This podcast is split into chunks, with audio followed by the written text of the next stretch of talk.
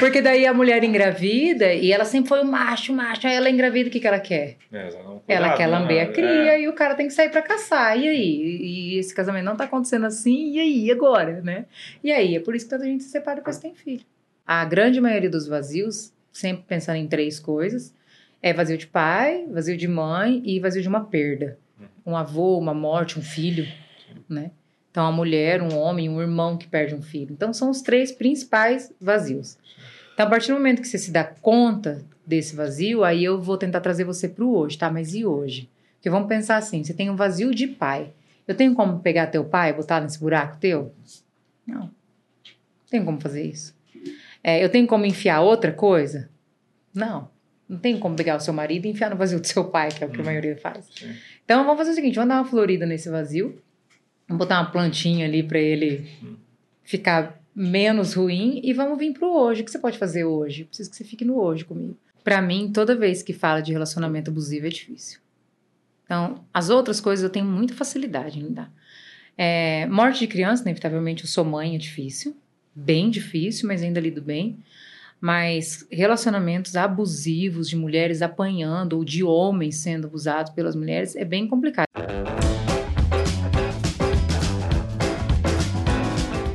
Café Brothers, episódio 29. Tô aqui com ele hoje. A gente não combinou, tá, galera? Mas é, vou falar com os de boné primeiro. Bom dia, Thiago Tamioso. Bom dia. Ninguém sabe se é dia ou se é de Não, noite. e outra coisa, às vezes tem alguém no Japão assistindo também, né? É, ué. Mas agora não vai ter ninguém assistindo, mas bom dia, tá bom? Bom dia. Bom dia, bom Boa dia. tarde, Álvaro Boa Lanza. tarde, meu amigo. César. Boa noite, Neto. Estou me sentindo excluído, hein? Não me, não me mandaram vir de boné, hein? Essa- Ah, a gangue não. Boa noite, boa noite. gangue do Fica tranquilo, cara.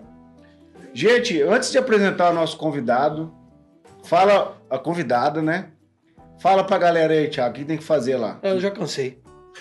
Eu tô cansado, Não, cara. porque assim, eu tô gostando dessa parte que você fica pistola. com a Não, mas eu tô, que- eu tô cansado, cara. Eu tô Então, cansado. tá cansado, eu fui tirar contrário, então. férias. Eu fui tirar férias e, e o povo não seguiu no, no- não inscreveu no canal, velho. Não, escreveu sim, cara. Escreveu nada, velho. Tá lá. 400 Tá subindo. milhões de pessoas no Instagram e só tem faz- 300 inscritos no YouTube, bicho. O povo eh, fica lá no Instagram. Cara, no Instagram não tem nada. Sai daí, seu coelho de mola. Vai pro YouTube, que Vai lá tem YouTube. conteúdo de qualidade. É verdade. Falta pouca, pouco, né, pra nós chegar a um milhão, né? Pouco. Pouco. Tá.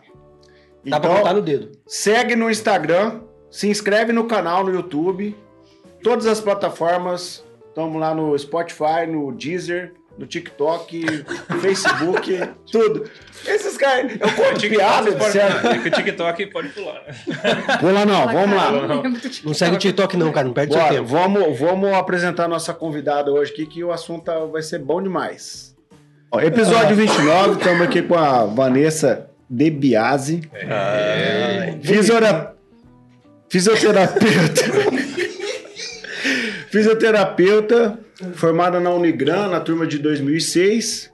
E hoje ela atua como terapeuta integrativa, trabalha com a saúde física e mental. Esposa do Renato, ela é a mamãe do Matheus, Murilo e tá chegando a Melissa.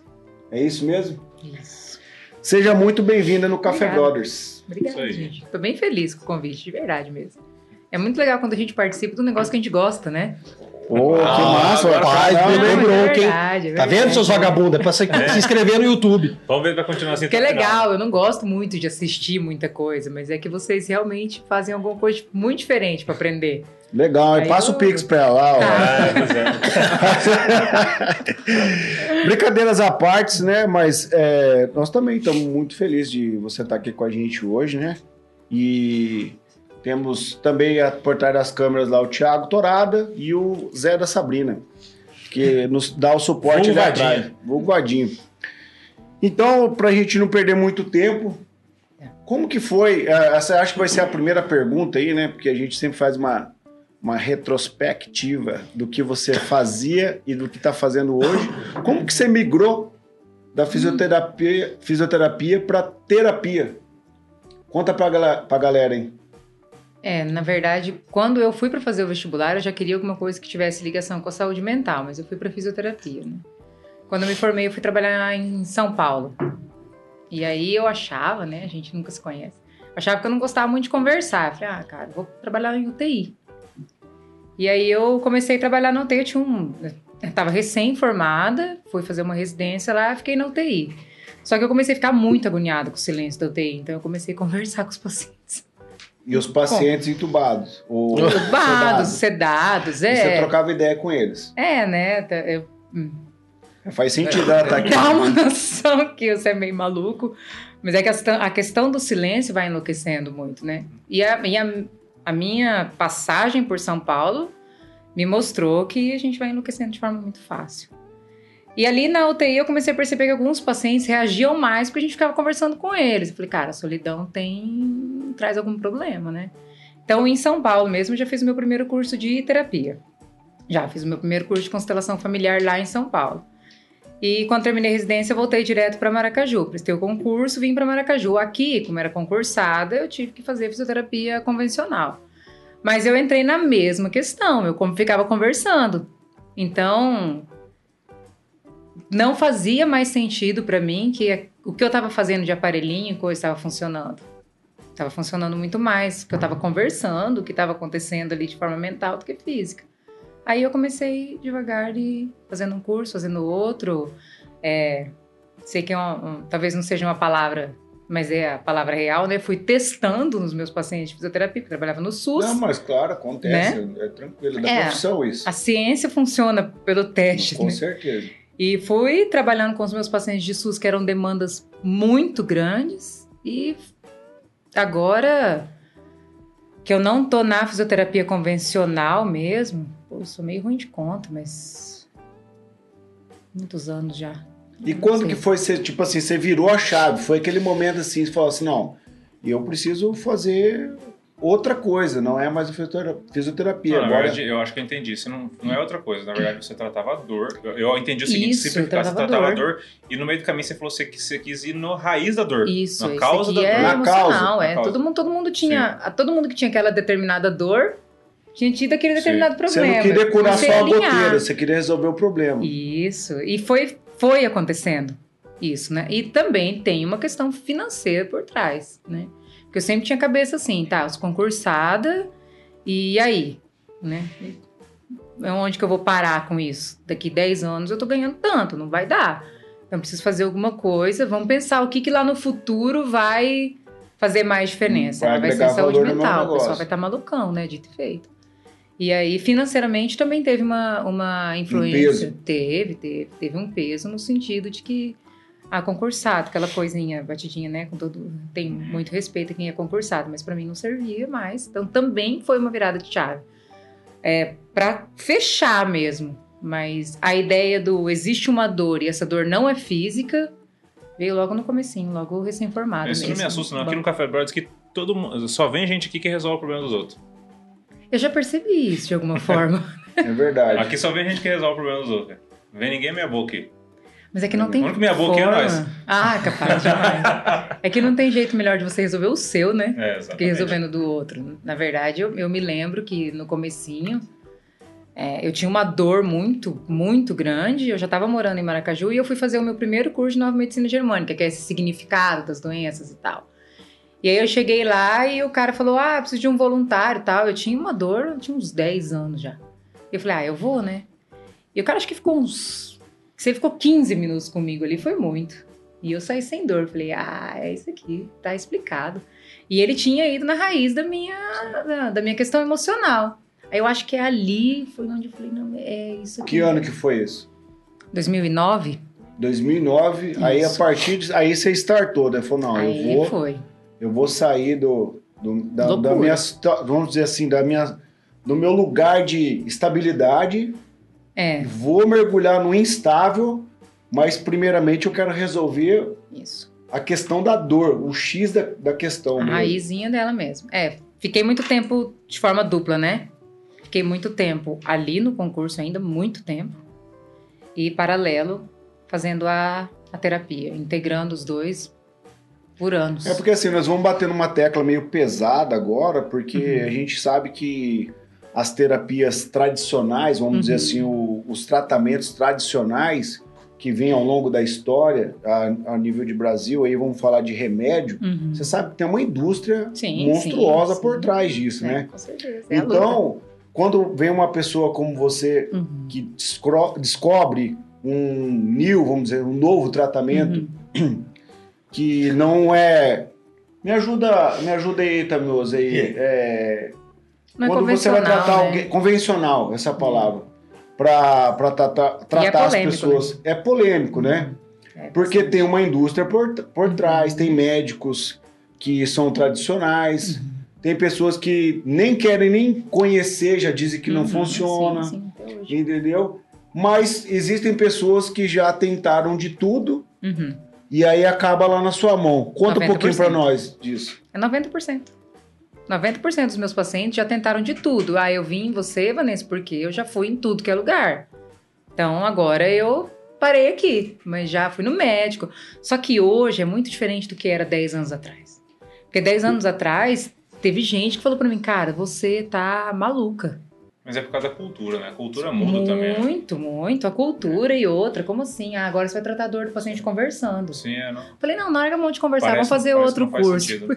E a resistência também era maior, né, Vanessa? Muito maior, É, a, pró- a muito própria maior. cultura nossa aqui, do, do brasileiro em si, É. é deixar pra última hora tudo, né? Sim, Então, sim. As pessoas foram cedendo, na verdade. Hoje, os médicos já cederam. Aqui em Maracaju, pelo menos, eu, eu, eu me sinto no paraíso aqui. Porque eu tenho indicação médica hoje. O médico fala, olha, já fiz de tudo com você, né? Então vai lá na Vanessa. né? Então, no fundo, na maioria dos meus atendimentos, eu sou o fim da linha.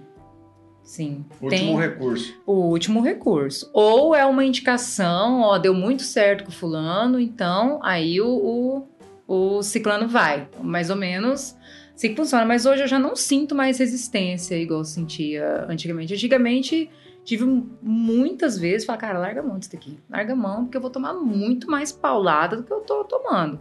Falo que tem os profissionais que começaram lá atrás, que conseguiram ficar até hoje, é uma minoria, porque não, não vai dar certo, você é louca, né? E Agora, E a gente- quando- você é procurada como o último Uhum. recurso, se sente privilegiado ou se sente mal? Não, você é privilegiada. eu também acredito Não, com nisso. Ou certeza. desafiada. Hoje, desafiada não mais. Eu tenho poucos casos desafiadores mesmo, assim. Hoje já não me sinto mais desafiada por ser uma última alternativa, assim. Porque eu já acostumei, na verdade, né? Mas você não se sente desafiada por- pelos casos que chegam lá? Pelos casos, você? sim, sim. Pelos casos, sim. Bom, sim, sim. Tem umas coisas, assim, que, que dá a sensação que não existe, né? Porque se você não, sente, não tivesse nenhum caso desafiador, aqui nós temos. Não! Não, não. tem de, da- de é carriola. muito, é muito, é muito caso desafiador. Até porque vamos pensar assim, a gente tem médicos tops, né? Hoje eu tenho indicação de médico até de Campo Grande. E aí o médico fala, cara, ó, vai lá na Vanessa, porque aqui você fala, vixe, né? Não é que eu preciso ter alguma coisa a mais, eu não sinto que eu tenho alguma coisa a mais, eu só sinto que eu tenho alguma coisa diferente. Né? Não é, pô, vai na Vanessa, porque a Vanessa tem um negócio. Não, Vanessa só não tem o negócio do médico, tem outro negocinho ali, vamos usar ele. Mas é desafiador, extremamente desafiador, diariamente. É não nem- tem nenhum dia que não é. É que nem falou que o pessoal chega no fim da linha e vai procurar ela. Então a responsabilidade é toda dela de, de curar. É bem maior. É, o cara tá querendo dizer que depois de mim ele não tem outra. E quer dizer também que se a pessoa- as pessoas mandam um caso desse tipo lá, você é uma pessoa que não foge da raia. Ah, não tem como, né? Não, tem como, você pode falar não se você quiser. Você é livre, você é dono do seu negócio. Ah, quiser falar não- mas daí não vai rolar, né? É, então, Não, Eu- e lógico, tem, tem depois de mim, tem outras soluções. Na verdade, eu acredito que a pessoa vai mais em mim. Talvez eu não seja a solução, mas se eu não conseguir pensar em alguma coisa junto com você, eu vou te dar uma outra. sim, Tem alguma depois de mim, tem várias depois de mim. Mas daí não são- não estão na medicina, sim. né? Estão na integrativa mesmo, estão nessa, nessa, nessa parte natural que agora está crescendo bastante. Tem médico fazendo, né? Então, já Isso tá é bem. bom. Ah, é. Vamos falar um pouquinho então quais são essas terapias para a galera conhecer aí, de, de, vamos dizer assim, qual é o leque que a, que a Vanessa trabalha ali? Tá, hoje é assim. Vamos. Deixa eu tentar dar um exemplo para te facilitar. Vamos dizer assim, as opções. É. Tudo vai cair em cima do significado e de estimular um processo de autocura. Sempre. Então, assim, por que, que apesar de ser desafiador, é leve para mim? Porque eu vou te dar algo que te solucione. Quer dizer, eu vou te dar uma enxada e você tem um mato. Tá, a enxada tá aqui e eu vou falar pra você, ó, esse jeito de carpir aqui é massa. E esse daqui não é. Eu sempre vou te dar ali duas alternativas. E aí você vai carpir, eu não vou carpir pra você. Então, é por isso é muito leve pra mim. A base é sempre porque você tá vivendo isso que não é o que você tá pensando que é, porque nunca é, né? Então, tem alguma coisa, às vezes a pessoa fala, nossa, tá adivinhando, né? A gente tem muito fama disso, né? A bruxa tá adivinhando. Não, tem um significado. Então, hoje, o meu forte mesmo é a nova medicina germânica, o significado disso daqui, que foi feito por um médico, né? É um estudo por um oncologista. Então- Oncologista. É. Ele teve um câncer, perdeu o filho, teve um câncer. E aí era oncologista, teve um câncer na perda de um filho. Então ele começou a conversar com os pacientes dele. E ele viu que todos os pacientes dele que tinham tido câncer tinham tido perda, alguma coisa tinha acontecido, tinha tido um conflito. Ele falou, cara, isso daqui. E ele começou a estudar, só que foi metralhado pela indústria farmacêutica, né? Obviamente. Então foi exilado, deu uma confusão, que ele deixou. Qual que era a nacionalidade dele? O que, que é mesmo? Hammer? Já ser esqueci. germânico. Alemão. É germânica, sim. Alemão, Alemão, alemão. É, porque Alemão, tem aquela é, história, Bert Hellinger, quem teima com é. alemão. Me fugiu agora, né? eu até Uhum. sinto muito aí pro Hammer dessa fugida, mas. Não, É, ele e o, e o Bert Hellinger da constelação são, são alemães. E aí ele deixou isso daí, né? Muita coisa escrita, muita gente seguindo ele, é a base. Então, ele deixou muito enquadradinho. Isso daqui tá acontecendo porque você viveu isso daqui. Então, quando a pessoa fala pra mim, igual as perguntinhas, ah, tá me coçando. Cara, já sei que a pessoa tá vivendo já. Né? Porque ele deixou aquilo enquadrado. Só que ele colocou isso como assim, depois que você nasceu, isso daqui, é, o que você está vivendo foi porque você teve algum evento, né? Desde a, do nascimento e tal. Só que eu comecei a me deparar com muitas situações que não tinha nada a ver com... A pessoa não se lembrava, ou ela não, não tinha na história dela. Aí que eu fui para a constelação familiar, para os estudos sistêmicos, que é você tá carregando alguma coisa da sua família. Então, assim, ah, eu odeio que minha mãe troca lâmpada e quando eu me vejo, eu tô trocando lâmpada igual minha mãe. Então, você tá repetindo um padrão por algum Tá motivo. né? replicando. Tá replicando. Posso fazer uma, uma análise de, de, de uma situação que eu, tipo, eu, eu vi de perto que se replica? Sim. Por, por exemplo, é, tem Posso casos... responder ela? Eu sempre pergunto, porque às vezes você, né? não, claro, claro. Não, mas eu vou... eu- porque tá, tem muito a ver com o que a gente está falando. Por exemplo, é, filho homem, ele viu, ele viu, ele vivenciou o pai traindo a mãe. Tá. É o que a gente mais É. atende, né? Por exemplo, a família ali tá, os homens Uhum. da casa ali saíam para comprar bebida, já passavam no prostíbulo. Tá, uma, Comum. é, né? É, É, pra- antigamente era bem comum. Isso. É, hoje É não. normal, era comum. Hoje não sei se continua isso, né? Mas era uma cultura isso. Sim. E aí passava no prostíbulo tal, ficava ali 20 minutos, meia hora, sei lá quanto tempo. E a- as mulheres ficavam em casa fazendo as coisas e voltavam para casa. Os filhos, eu, eu vi isso, sabe, assim, em, em alguns colegas e tal, e amigos de infância. E aí ia, se, parece, tipo assim, parecia que ia se replicando em casa em casa, a mesma coisa. Exatamente. E aí o que acontece? Todo mundo cresce, fica adulto. Né? Uhum. Então, um desses, desses casos, é, parece que o cara replicou a mesma coisa que o pai dele. Exatamente. Casou com a esposa, tal, filhos, esposa muito fiel, muito leal, o cara não Faz a mesma coisa. fez replicou a mesma coisa que o pai. Aí eu falei assim, pensando comigo, ah, não é possível. Aí numa conversa formal, falei, não, aconteceu comigo, eu não morri, eu tô aqui. Então, ou seja, tá no inconsciente dele Tá, no- tá além do inconsciente, vamos dizer assim. que ele, ele viveu aquilo e ele replicou, falou, eu não morri, então quer dizer que meus filhos não vão morrer. É mais longe ainda. É mais longe. Porque, na verdade, na verdade, isso pode acontecer com o seu. Isso pode ter acontecido com o seu bisavô. Você não viveu. Não é tão só inconsciente. Tô dizendo que o inconsciente seja pequeno. Mas é memória celular, é epigenética, na verdade. Não é, uma, é ciência, não é nada, né? Nuvem, assim. Então é uma memória que é passada de uma geração a outra por alguma necessidade. Então pode ser que o seu bisavô seja esse cara que você está falando, e o seu filho repita o seu bisavô, pô, mas meu filho não conheceu meu bisavô, por que, que ele tá fazendo isso? Porque a memória celular de repetição. E essa memória celular de repetição vai passando sangue mesmo. Ela se repete por algum motivo. Aí que entra a terapia. Qual é esse motivo? O que aconteceu com esse bisavô? O que aconteceu com esse pai? Tá? Para eu estar tá repetindo, ou eu tô julgando, cara, meu pai era um filho da mãe, né? E aí eu faço igual ele, porque a natureza vai pedir que você sinta a dor do seu pai sentindo a dor do seu pai, você pode tomar uma decisão aí do que, que você vai fazer agora, né? Como adulto. É, então, o julgamento é uma questão, mas uma outra questão é a dor que esse homem viveu. Então, a gente diz que na terapia a, a dor ela não fica embaixo do tapete. Então, se o seu pai viveu uma dor, porque vamos pensar, tá? Por que, por que ele ia no prostíbulo? Por que ele bebia?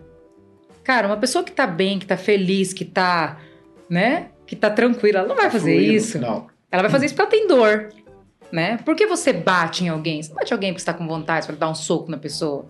Você faz isso porque tem uma dor que tá sendo causada dentro de você. Então, essa dor mocada, ela fica se repetindo em padrões até que alguém olhe para ela. Aí que entra a, a terapia. Porque esse filho, ele vai repetir esse homem até que Vai alguém replicar, reorganiza. Vai, vai. E isso daí acontece o tempo inteirinho. Tô falando, às vezes vocês estão pensando, cara, é verdade, na minha vida, pô, isso é, né? E vocês podem estar pensando, todos vocês, isso agora, igual eu penso todo tempo. Não, eu- É todo o tempo que isso acontece. Acho que comigo aconteceu ao contrário. Eu não tô, até, não tô conseguindo entender muito. Não, mas aí eu consigo com Mas você. o porque- contrário porque eu vou também te falar, acontece. mas eu vou te falar que vai funcionar com você. Com, é, é, esse eu tô falando na questão de adultério, traição. Ah, é, sim, sim. Mas com você vai funcionar com comida. Ai, meu Deus. Vocês não me botam no, no X do Não, negócio. porque, tipo assim, ele, você sabe que ele era ex-obeso, né? Não, eu não sabia. era ex-obeso, eu sou ex-obeso. Tu não morreste? Pegou vocês. Você não morreu, não. Você ex-obeso, agora ele é obeso cara. Então, assim, talvez pra você vai fazer sentido com comida. Talvez Entendeu? sim. Não, mas daí a gente vai mais longe. Bem Mais mais, longe Vai. ainda? Vixe. Porque daí, por O que, que a, longe é pessoa, muito a longe. pessoa tá saciada, por que, que ela continua comendo? Tem Aí- algum problema aí, não tem? Tem um monte de problema. Ixi, Não, é. mas não tem mais, porque ele já tá bem, ó. Então tem que ver. mas na verdade, Depende do que que você chama bem. eu entendi o que Ah, você tá bem disse. caramba. No sentido de assim, não, mas eu tô fazendo o contrário, né? Mas fazer o contrário também é o mesmo processo. Ou você vai repetir, ou você vai fazer o contrário. Qual o problema? Não quero te assustar, né? De forma nenhuma. O problema é que se você faz o contrário, e se fazer o contrário tem a ligação com uma dor, olha onde está a diferença. Não, eu faço o contrário, respeito meu pai, respeito minha mãe pra caramba, tá? Eu só quero fazer o contrário, beleza, a gente não tem problema nenhum. Eu quero fazer o contrário porque eu não aceito. Então vai pular uma geração. Seus É, vão fazer igual. Eu fiz o contrário porque eu entendi que estava errado e eu tomei, eu tomei uma decisão que eu não ia fazer igual. Simples assim. Tá, mas você. É, mas eu o vi simples eu, assim. eu, eu, não, eu não senti uma dor, mas eu vi Ah, uma sim. dor na minha família. aí eu falei assim, eu sim. não quero que minha que a, porque assim, existe na minha Uhum. na minha concepção existe dois tipos de família. Uhum. A que vem atrás de mim que eu não escolho e a que vem Sim, a partir sim. de mim que é que eu A escolho como vai escolha, acontecer. Com certeza. Então eu escolhi, eu vi como foi, eu Uhum. vi as dores que minha família teve e eu Sim. simplesmente falei assim, eu não quero isso aqui. Não, mas aí, aí a gente já não tá num problema. Mas perceba, o problema vem do que você sente, não do que você pensa. O que, que você pensou? Eu não quero fazer assim. Você tá certíssimo. Eu vi a dor, eu aprendi, em como adulto eu não quero fazer. Aí vamos pensar no que você sente. Não, eu sinto que foi assim. É a história da minha família, a história da minha mãe, a história do meu pai. Eu só quero fazer diferente. Beleza, vai embora. Não, sinto raiva do meu pai. Sinto raiva da minha mãe. Não quero olhar pra cara deles. Eu quero que eles tenham um infarto agora, vamos dizer Sim. bem. Aí, esse sentimento é o que vai fazer com que isso ultrapasse as gerações ou não. É o que você sente, não é o que você faz. Então, por exemplo, vamos supor que você seja o filho desse pai. E você e esse pai continua fazendo isso, isso te faz mal. Eu não quero mais contato. Pai, eu te respeito, é o seu jeito. Existe um porquê e eu entendo o porquê, eu só não quero. Aí você se retira. Olha a diferença. Pai, eu odeio que você faz isso, tenho raiva de você e por causa dessa raiva eu me retiro. Aí o seu filho vai olhar pra isso e não tem pra onde correr. Assim, na prática, já- é- são muitos anos já fazendo isso. Na prática, isso acontece o tempo inteiro. É o que você sente que, que faz a, a divisão. tá? Mas aí, por exemplo, você entrou no peso. Inevitavelmente, eu não, eu não sei, não sei se é porque eu trabalho muito tempo com isso, Eu já vou montando toda a sua história na cabeça. Aí já tem uma mãe que sofreu, aí já tem um filho que queria defender a mãe. É, o um médico- que o médico-? O médico, o médico falou assim: aí, ó, né? sua família. É, o médico falou assim: sua família é uma genética de engordar. Não tem pra onde você correr. É Todas as genética de pessoas. proteção. Todas as pessoas na sua família têm, têm, são acima do peso. Todos, 100%. Não tem, um- É. não tem um magro. Igual na família da minha esposa, não tem um obeso. E a família da minha esposa é, é família de tro, trocentas pessoas. Família de um monte de gente. Então, É o sofrimento das mães, das mulheres, né? É. É, muita mulher sofrendo, muito filho tentando salvar. Aí, pum, não tem, aí pezinho. Achou o seu aí, velho. Então, assim, é- é- é- hoje já é fácil pra mim fazer isso, porque tudo puxa e vocês dão, né? Não, quando, quando um homem fala, eu tomei a decisão de fazer diferente, já tem um pai aí.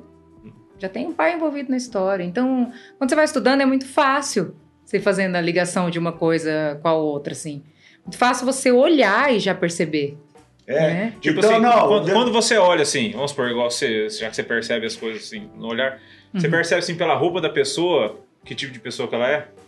Não, aí a gente percebe só temperamento, personalidade, mas não trauma. Pela roupa, não. Pela roupa você E percebe decisões- temperamento. E decisões políticas também, é pela, pela, pela- pela roupa? Já sei que. Ah, vagabundo. Não necessariamente, também decisões políticas. Partidárias, alguma, alguma coisa ah, assim, né? sei lá, não sei. Eu, não, eu não- nunca fui de enfiar Thiago- muita política ó. na Porque o treta. Thiago, o Thiago quer ser, o Thiago, o sonho dele é ser o Rambo, a boné dele. E o Xandó é petista. É. É isso que ele tá falando, cara. Não, Não, Mas, vai, vai. Se você for pensar, assim, já que você tá perguntando, É. né? Aí, por isso que eu te falo que o negócio vai cada vez mais longe. As decisões políticas têm a ver com a sua origem. Sempre. Inclusive, o Brasil tem a ver com as nossas origens, né? Porque eu brinco muito. E meu, meu, meu pai é, é alguém que sempre fala alguma coisa. Meu pai, meus irmãos, os meus amigos. Então, assim, tudo tá na origem. Então, por que que hoje tem uma briga? E por que que sempre vai ter? E, Não quero ser pessimista, até porque eu não sou. Mas por que isso nunca vai acabar? Porque a origem é essa. Chegou um nego, roubou do outro, sacaneou, isso daí vai se repetir. igual- É um padrão de repetição. Sempre vai ter alguém sacaneando alguém. Vai Vanessa, ou seja, nunca vai ter um fim. Não. Provavelmente, a não ser que apareça alguém, tipo. Muito fantástico, assim, uma coisa muito espiritualizada, É, vai, espiritualizada vai ter mesmo. o anticristo. É alguma coisa Vai chegar e vai dele. resolver a parada. Aí, e é, aí eu mas é uma- aqui não. é espiritual, aí já vai pra outro, vai, É, vai para vai. outro lugar, é, já vai, vai, vai longe demais. Eu não sei se tem alguma coisa a ver, mas eu comecei a andar com o Álvaro, comecei a comer mais. Aí, ó. Tem, tem a ver, tem a ver. Mas tô brincando? Né? É. E eu comecei a andar com os caras, não fiquei forte, tem uma coisa a ver Tem, tem, tem. É, tem que lembrar que o que eu tô falando Quem tá aqui... influenciando quem? Eu tô conseguindo influenciando eles ou eles estão me influenciando? Mente forte vence mente fraca, sempre. Vocês têm que analisar isso daí, Aí, né? Vocês têm que fazer o forte, gurizada. Grilo. E como é que- Ah, deixa eu fazer uma pergunta. Por isso que o agora Tamil tava que- medindo, com- Ah, pesando é. comida Eu joguei né? lá é, pro povo, agora eu vou puxar pra mim aqui, então. É. E daí, tipo assim, se eu vou lá na Vanessa, lá, tá, eu. Vamos supor que você foi lá. A- aparentemente eu não tenho nenhum problema nenhum lá, eu só vou lá de curioso. Tá, a gente vai ficar batendo papo. Aí, tá, beleza, tá. mim. Mas aí eu vou te falar assim, daí você vai falar assim, ah, Xandó, tal, não sei o quê. E o seu pai? Daí eu vou falar assim, Vanessa, eu não conheço meu pai. E aí, Hum. como vai fazer agora a linhagem? Não significa que você tenha um problema não conhecer seu pai. Tá? Você tem um pai. Tem como, né? Você não é filho de chocadeira, então todo mundo tem um pai. Não, que eu sei que eu tenho um pai, eu tenho. Mas daí, quando você fala isso, eu volto para aquela primeira pergunta que você me fez das técnicas, né? Uhum. A gente tem uma técnica de acesso ao inconsciente. Só que eu vou ter um pouco de trabalho com você a partir do momento que você disse que você não conhece teu pai. Porque eu preciso te convencer, que seu, te convencer que seu pai existe e que ele mora dentro de você. Tem que lembrar que eu sou terapeuta, né? Então, eu vou fazer um acesso com você.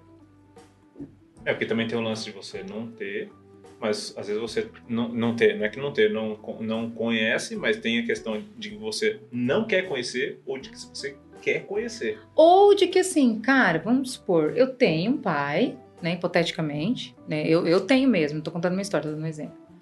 É, todos temos um pai, tá? Aí entra uma diferença da vida adulta. Ah, eu não fui criado pelo meu pai, tá? E aí? Tá, você é adulto, você não foi criado pelo teu pai, seja homem, segue. Você não tem muito pra onde correr. Se você fica, ah, é porque... No meio do caminho. É, porque eu sou assim porque eu não não tive tive pai. Tá, mas daí você tá patinando lá pra trás, aí você não evolui profissionalmente, você procrastina pra caramba, que é a ausência do pai, você é uma pessoa zangada, você é uma pessoa que tem raiva. Quer dizer, tá dando pra perceber que você você tem a um filho, ausência você do vai pai. replicar isso nele também. né? Vai. Agora, tem muita gente que não cresceu com o pai, quer dizer, nem todo problema é um problema. Tem muita gente que não cresceu com o pai, não tem problema nenhum com isso. Tranquilo, cara. Eu cresci sem meu pai, mas eu tive meu avô como referência, eu tive meu tio, eu sei que meu pai existe, pô, que legal. Que bom que existe um pai para que eu esteja aqui e eu sigo minha vida, cara. Isso não é um problema. Eu não gosto de ficar procurando coisa onde não existe. Uhum. Agora, se você chega pra mim, Vanessa, eu procrastino pra caramba. Vanessa, eu não paro em emprego. Não paro. Ou eu não paro em relacionamento. É a terceira esposa que eu tô. Não, Eu Deus falo. me livre. Aí eu falo, bicho, vem cá, vamos olhar aí que nós estamos com um problema com o pai. Aí eu vou fazer o que é, o, que é um acesso ao inconsciente, que é algo semelhante à hipnose, e vou remontar suas memórias celulares dentro do seu inconsciente para que o seu corpo entenda que você tem um pai. Beleza. E quem não arruma namorado, Vanessa, tem tratamento também? Cara, o bicho é impossível, velho. Tem alguém que não dá uma É diferente. Um intervalo ó. Pô, tu faz isso, Mas assim, cara. Tu cara, faz isso comigo. O Neto é um cara diferente. Eu, quando eu Hum. era criança, eu, eu queria ter um namorado, não consegui, porque era feio com força, né? Agora, esse aqui, esse aqui ele, ele vai, ele vai limpando assim, ó. Ele, vai, ele, ele tem que ir com a escavadeira na frente. Fala, não, essa, Apareceu essa, uma... Sessão grátis de Alquílio, não, mano? Não vou falar do neto, não posso fazer isso, mas vamos, vamos pensar em quem não arruma namorada, cara. Que bagunça. Não, Porque vai alguém que procura lá, você fala assim, Vanessa, eu... Puta, muito, tanto Tipo homem assim, quanto chega, mulher, chega um muito. cara lá e fala assim, Vanessa, eu não consegui arrumar namorado. Tem. Daí você passa na sua cabeça, mas tu é feio pra caramba. Não, Feio é uma questão de percepção. né? Sempre tem alguém pra respondeu, alguém, não tem como, né? Tem, tem, sempre tem. pra- Tem muita coisa que envolve não um namorado. Às vezes o cara não quer um namorado, ele quer ficar sozinho mesmo. Tem, existe mulher? possibilidade. E mulher, vai mulher, ela fala assim, ah, Vai, não, a não. mulher já é um problema bem maior. A mulher tem muita ligação com relação com o pai. Muita. Eu sou mais mesmo. É. É até porque é muito difícil para a mulher entender que ela precisa de um homem, não de um pai. Então, o que, que a mulher procura? Não sei. as- Ah, eu queria proteção, eu queria segurança. Isso tem quem dá é pai, não é marido, não é namorado. Então, eu acho tão difícil para os meninos quanto para as meninas arrumarem namorado, né? Porque as meninas querem um pai, que é a continuação daquilo ali. E é, é o começo do fim de um relacionamento, sempre. Você quer proteção? Cara, vocês estão tudo em homem aqui.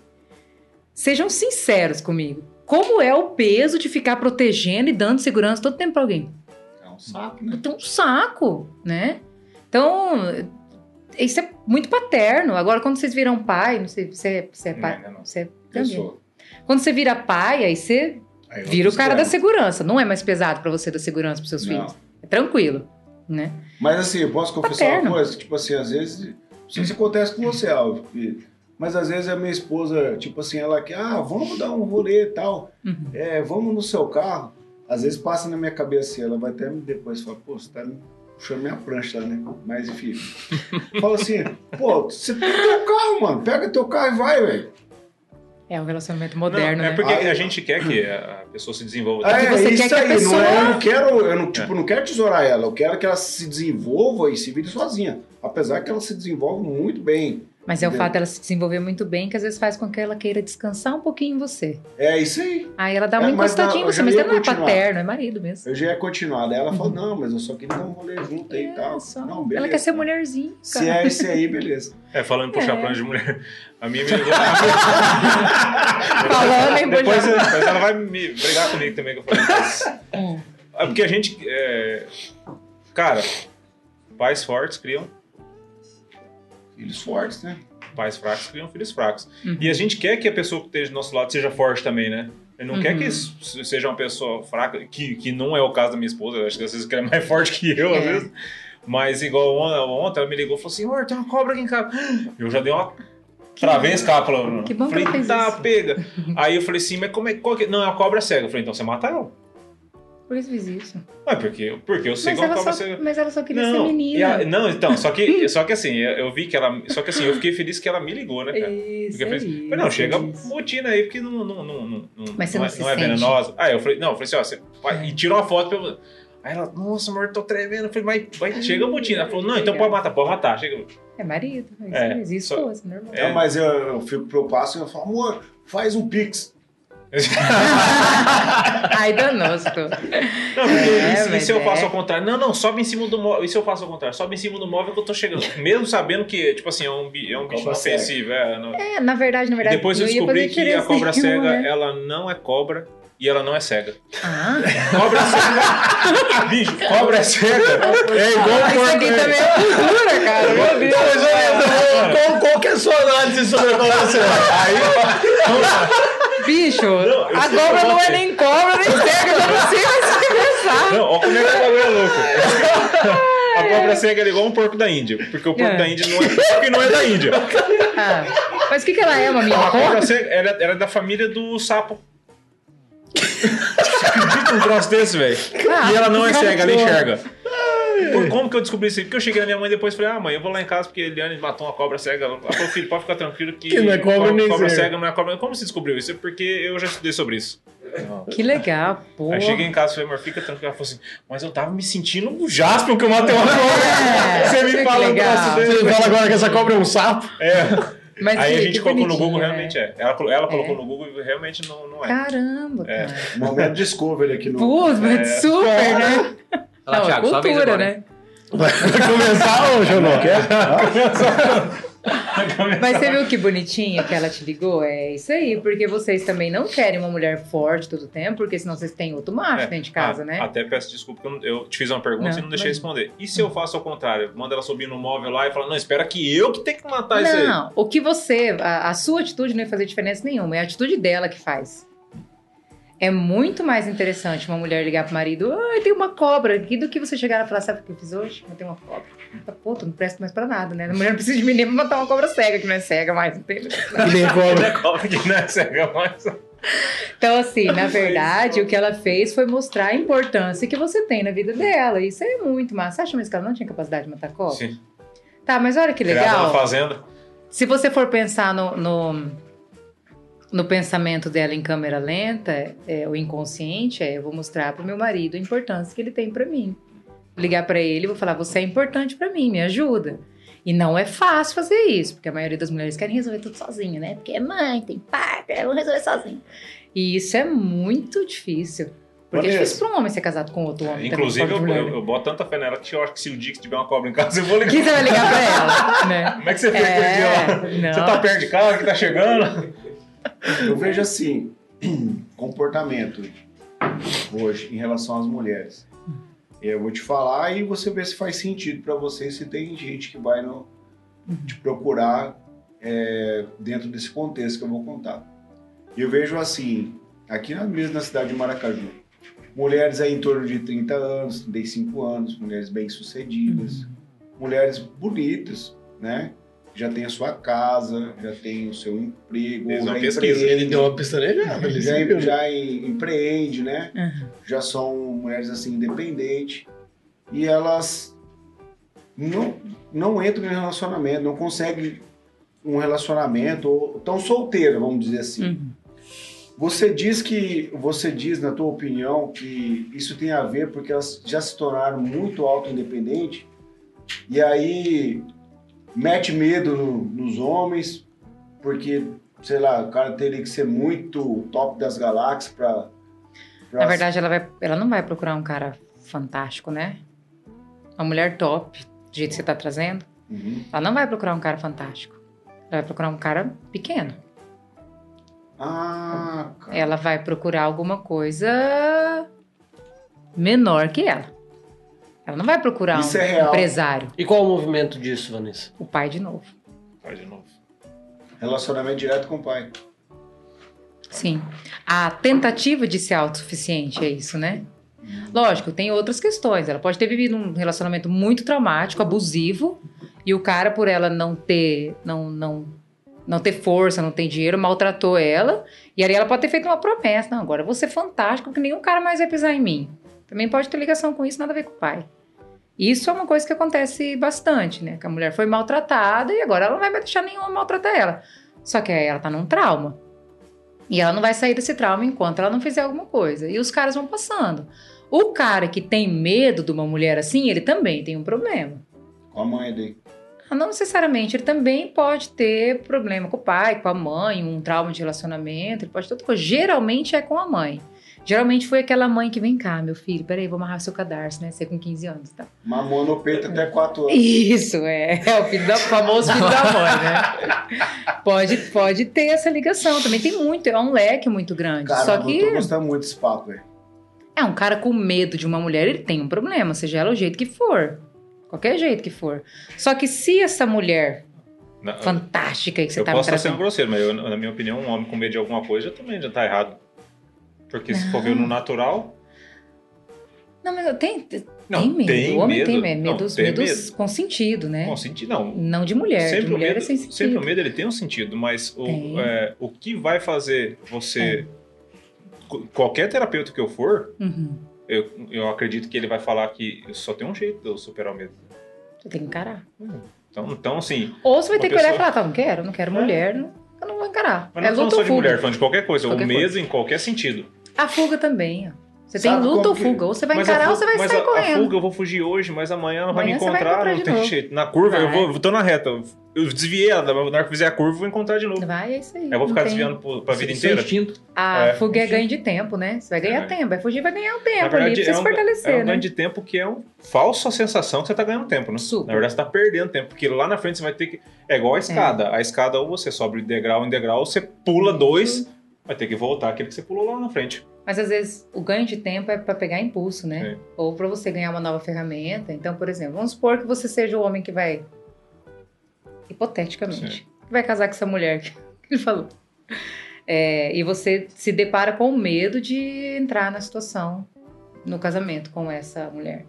Então, ou você Essa vai mulher- encarar, tá? Não, a opção é eu vou recuar agora eu ganhar a ferramenta. Aí você vai numa terapia, você vai se tratar, você vai né? Sei lá, o que, que você vai fazer? Vai fazer alguma coisa para você chegar com mais ferramenta até essa mesma mulher.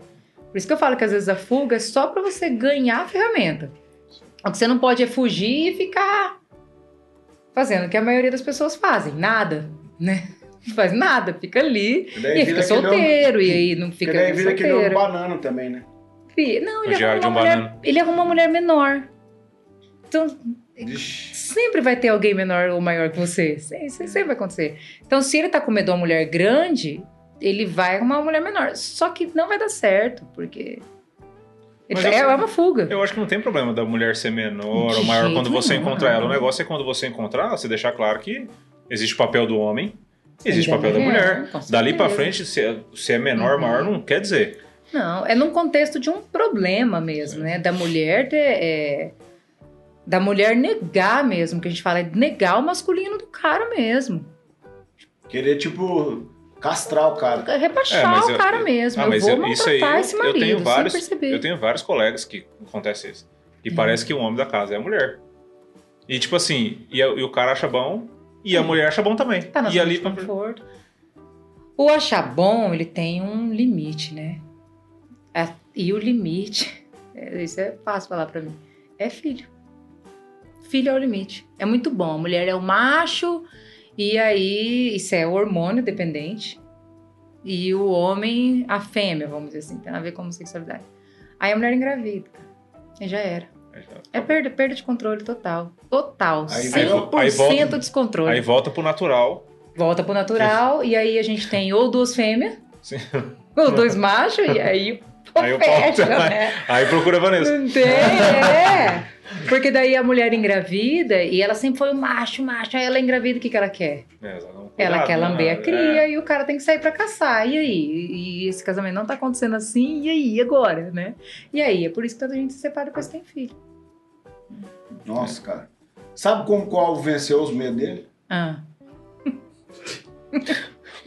Assistindo o Rock Balboa. Vou descobrir agora também. Mas você não tem filho aí. Não, ainda não. Mas também não é a fêmea da relação, Não, não. você mata, você vai lá matar a cobra sexo ah, é, que não é. verdade, é, mata no chute. Eu tô preocupado que esse ano eu, esse ano eu vou ser pai, então eu tô preocupado com as Você vai ser pai? Mas como que- como que tá o eu- trâmite? Eu tenho, eu, tenho, eu tenho um negócio comigo que tudo que eu coloco na minha cabeça acontece. Até hoje, tudo que eu Ah, mentalizei, tudo na minha vida legal. aconteceu. Que massa. 100% até hoje. E eu tenho certeza que essa Mas vai a, falhar. a- a mãe das crianças estão de, tá de acordo. tem, tem que pensar. Você viu? A mãe Ela- das crianças. É, é. que é doido. Ela, e ela só Gêmeos? sonha com gêmeos. Olha lá. Ela só sonha com gêmeos. Verdade, que Só sonha com legal. gêmeos. Minha sogra sonha com gêmeos, minha mãe sonha com gêmeos. Só eu que não sonho com gêmeos ainda. Mas, Mas é você, sei. a sua vontade que acontece. exato. Não, é, eu- mas eu não ligo se for gêmeo também, não. Né? Ah, daí vocês estão programando pra 2022. É, Então, assim, eu tô com, umas, eu tô com umas, umas questões que essa daí eu. Vem, bebê. Porque meu sogro e minha sogra já também é. Obrigado. Acho que é pior do que nós. Então, Lindo. Mas são avós, né? A gente, tem que, a gente tem que ter muito carinho com os avós. Sem querer criar polêmica, mas já vou criar, tá? Um pouquinho. Você, que, você que já tem filho e você que vai ter. Na sistêmica, os filhos vêm para reorganizar a vida dos avós. Então, você vai perceber que o seu filho tem uma ligação muito forte com um dos avós. É aquele avô, aquela avó que se falar quem que você quer, vai falar, ah, minha avó. Então, os avós sofreram muito, eles tiveram muitas dores. Então, e as crianças, elas têm essa missão inconsciente de, de aliviar a dor, não é?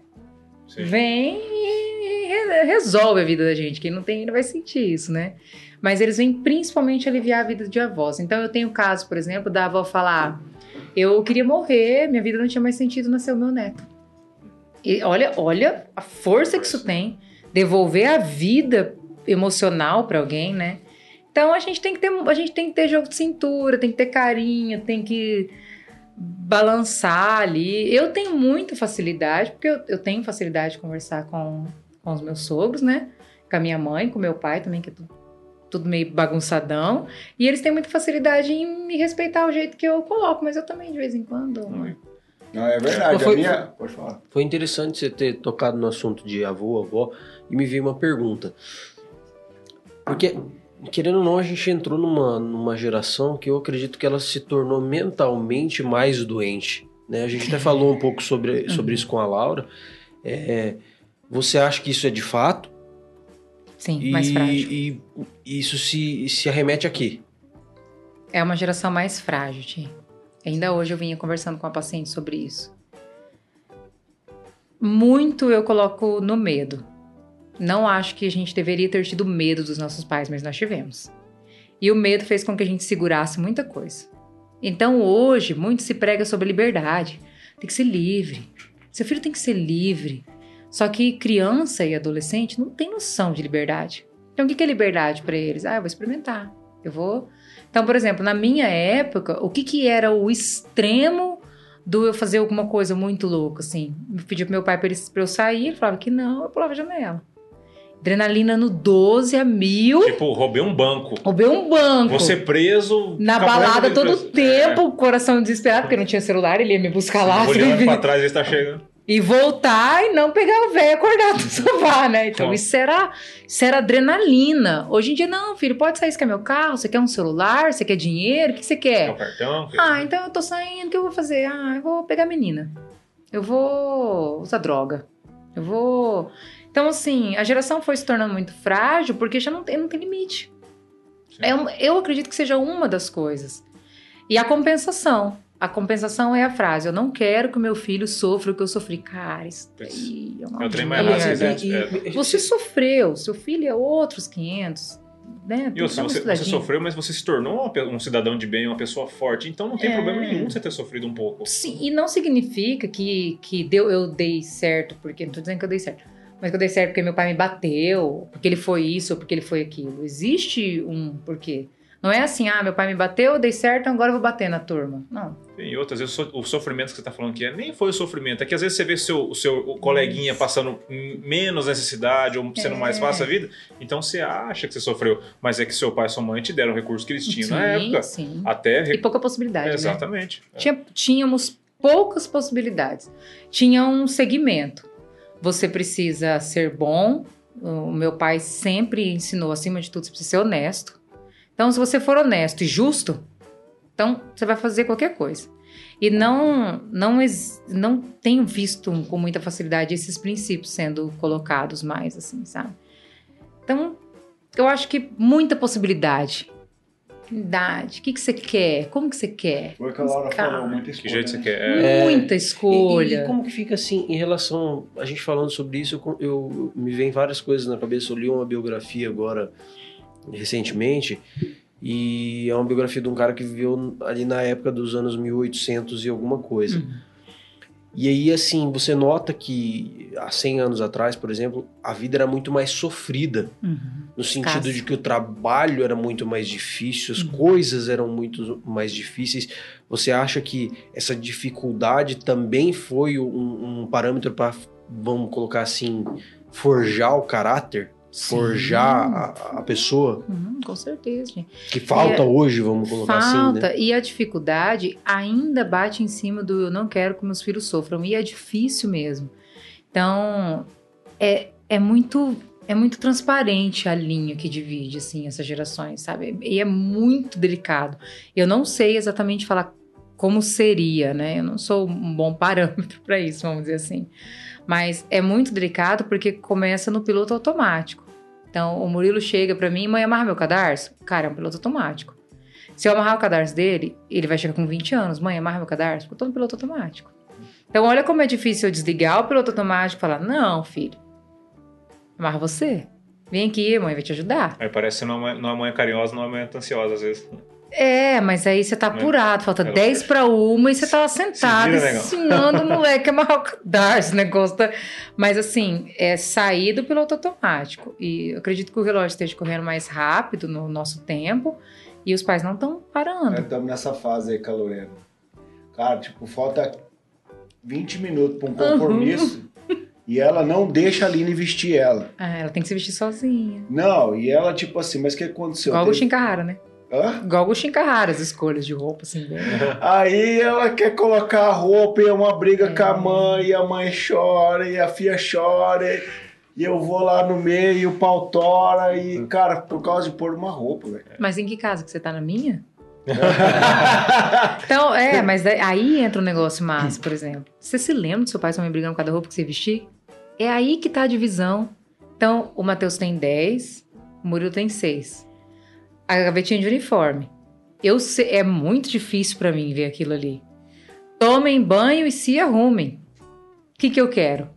Eu quero deixar o uniforme separadinho, meia branca, tênis bonitinho. E como que eles vão pra escola? Do jeito que eles se arrumaram, o Murilo com o short do Matheus, largo, o Matheus short do Murilo apertado, camiseta cotoca, meia preta. Mas eles precisam ir. E é tão difícil pro Renato quanto que ele chega e fala: Cara, você vai assim pra escola? Foi, porque eles têm que aprender autonomia. A gente teve essa autonomia, eles não têm mais. Então, hoje em dia, o que você quer comer? Ai, não quero comer isso. Ah, peraí, vamos, dar outra, vamos montar outra coisa aqui. É muito difícil pros pais. A gente quer, a gente Ah, quer aliviar. Pô, né? esse negócio do quer comer, velho. Ninguém passou um negócio que eu passei na vida. Ah, Um dia Ai, inventei de falar pra minha mãe. Eu, eu, eu queria ser livre também, né? tipo assim, eu era, eu era um piá de bosta querendo ser livre de baracar da minha mãe. Ou seja, eu era um tonto, né? Não era um bocó Tudo pra dar errado. E eu quis dar Era um de um bom- hóspede é, crescedor. Eu quis dar um de bom da boca uma vez. Falei, mas cara, não tem nada pra comer nessa casa aqui, eu quero um troço aqui. Ela- minha mãe falou assim: o que, que você falou? Hum, não tem comida, não tem comida em casa, então tá bom. Rapaz, ela virou as costas e eu achei que ela ia pegar um tijolo pra atacar em mim, uma Uhum. a raiva que ela passou. Né? Ela simplesmente pegou toda a comida que tinha, tanto na geladeira quanto na dispensa, com tudo que tinha de comida, o que tinha na. Não sobra o do almoço, Tudo. não sobra no fogão, tudo que tinha ela pegou e botou dentro do meu quarto com eu lá dentro. tudo! que Tudo. massa, gostei de sua mãe. E ele, não- e ele não falou um pio, não É. brigou comigo, não Você xingou. E depois que ela terminou o último pacote de bolacha, ela falou assim: O que, que você falou? Aí eu falei assim: Tem comida em casa. Ela falou assim: Então você vai, você vai guardar um por um desses itens aqui e aí você escolhe o que você quer comer, que você, comida você viu que tem em casa. E depois daquilo, nunca mais na vida eu disse que não tinha. Se tem a casca da banana da banana que eu comi no almoço, eu falo que tem comida em casa. Mas você Então, assim, aprendeu, Não esquema deu, meio, não né? deu trauma em mim, não chorei, É. não, nossa, me abriu um trauma. Não, eu simplesmente aprendi que tinha comida na minha casa. E, e- e olha só, ela não foi violenta, né? Não, Porque é onde a gente mais bate. Não precisa de violência, mas a gente tá sem paciência. cara. A Verdade. gente não tem mais paciência pra conseguir resolver que não seja no grito, né? Então, Vanessa, deixa eu, eu mudar um pouquinho o assunto, mas também nessa- nesse lance de dor. É, eu tenho um, um projeto nas escolas, até a gente tá parado esse projeto aí por conta disso, é, da pandemia, mas é, a gente descia na escola, a gente falava sobre valores cristãos, Uhum. princípios, valores, né, na- nas escolas. E uma coisa que eu percebi nas escolas durante mais ou menos dois anos que eu fiz esse trabalho é uma coisa assim que está acontecendo e, e- não está parando de acontecer. Ela tá, ela continua e está aumentando. O que, que é isso? Por exemplo, o cara ele namo- namorou, casou com uma mulher, teve um filho com ela, separou. Aí ele separou dessa mulher, conheceu outra mulher que já tinha dois filhos, foi e fez um filho nela. Uhum. Ou seja, ele já tem um- dois filhos com duas mulheres diferentes. Aí ele separou dessa mulher de novo. Muito comum, né? E aí ele foi e fez filho em outra mulher. Ele tem filho com três mulheres diferentes. E essa terceira que ele encontrou, ela já tem três crianças. Uhum. O que, que eu percebi? E isso eu tô falando do cara. Tem o outro lado que é o lado da mulher. Das, né? da- das mulheres, né? Então ela não deu certo com o primeiro, ela teve dois filhos, daí ela vai, conhece um cara, e ela conhece esse cara, tipo assim, meses, um mês, 40 dias, o cara já tá morando com ela. E tipo assim, eu não tô inventando uma história, isso é real. É, não. E é bastante real, tem bastante caso. Né? O cara já tá morando com ela com 40 dias. Vai, seis meses o cara largou dela. Uhum. Aí ela vai arrumar outro. Essa rotatividade dentro da casa vai deixando essas crianças assim, sem, sem Perdidinha. base, perdida. Ao ponto daí, tipo, ela já tá adolescente, as crianças, ela vai arrumar um, novo, um outro marido, já é o terceiro, quarto marido, faz um filho nela. O que, que eu percebi? Que essas crianças da mulher e as crianças do pai, elas vão criando, sim, tipo, sem orientação, Sozinhos. sem base Sozinho, Instituto. no mundo. Oi. Largadão. Quando a gente vai para a escola e começa a falar dos princípios de valor, de pai, de mãe, porque eu, tipo, eu também fui muito bagunçado, assim, sabe? Uhum. Nesse lance aí. Depois você faz a leitura minha, mas. então, assim, quando a gente leva esses valores, princípios de família, respeitar pai e mãe, honrar tal, com- que a gente começa a falar um pouquinho mais de- de- desse amor de pai, amor de mãe, cara, é nítido, assim. Você olha assim, são várias crianças chorando. cara. Não tem, tem, não tem a menor Várias, noção, né? várias, não tem, várias. Não tem é a realidade deles, né? E aí o que que acontece? Isso me dói muito, Hum. sabe? Porque eu volto pra minha casa, eu tenho minhas filhas, eu tenho minha esposa, graças a Deus. Mas eh, eu não tô tentando nem falar tanto da- das crianças em si, não são as crianças.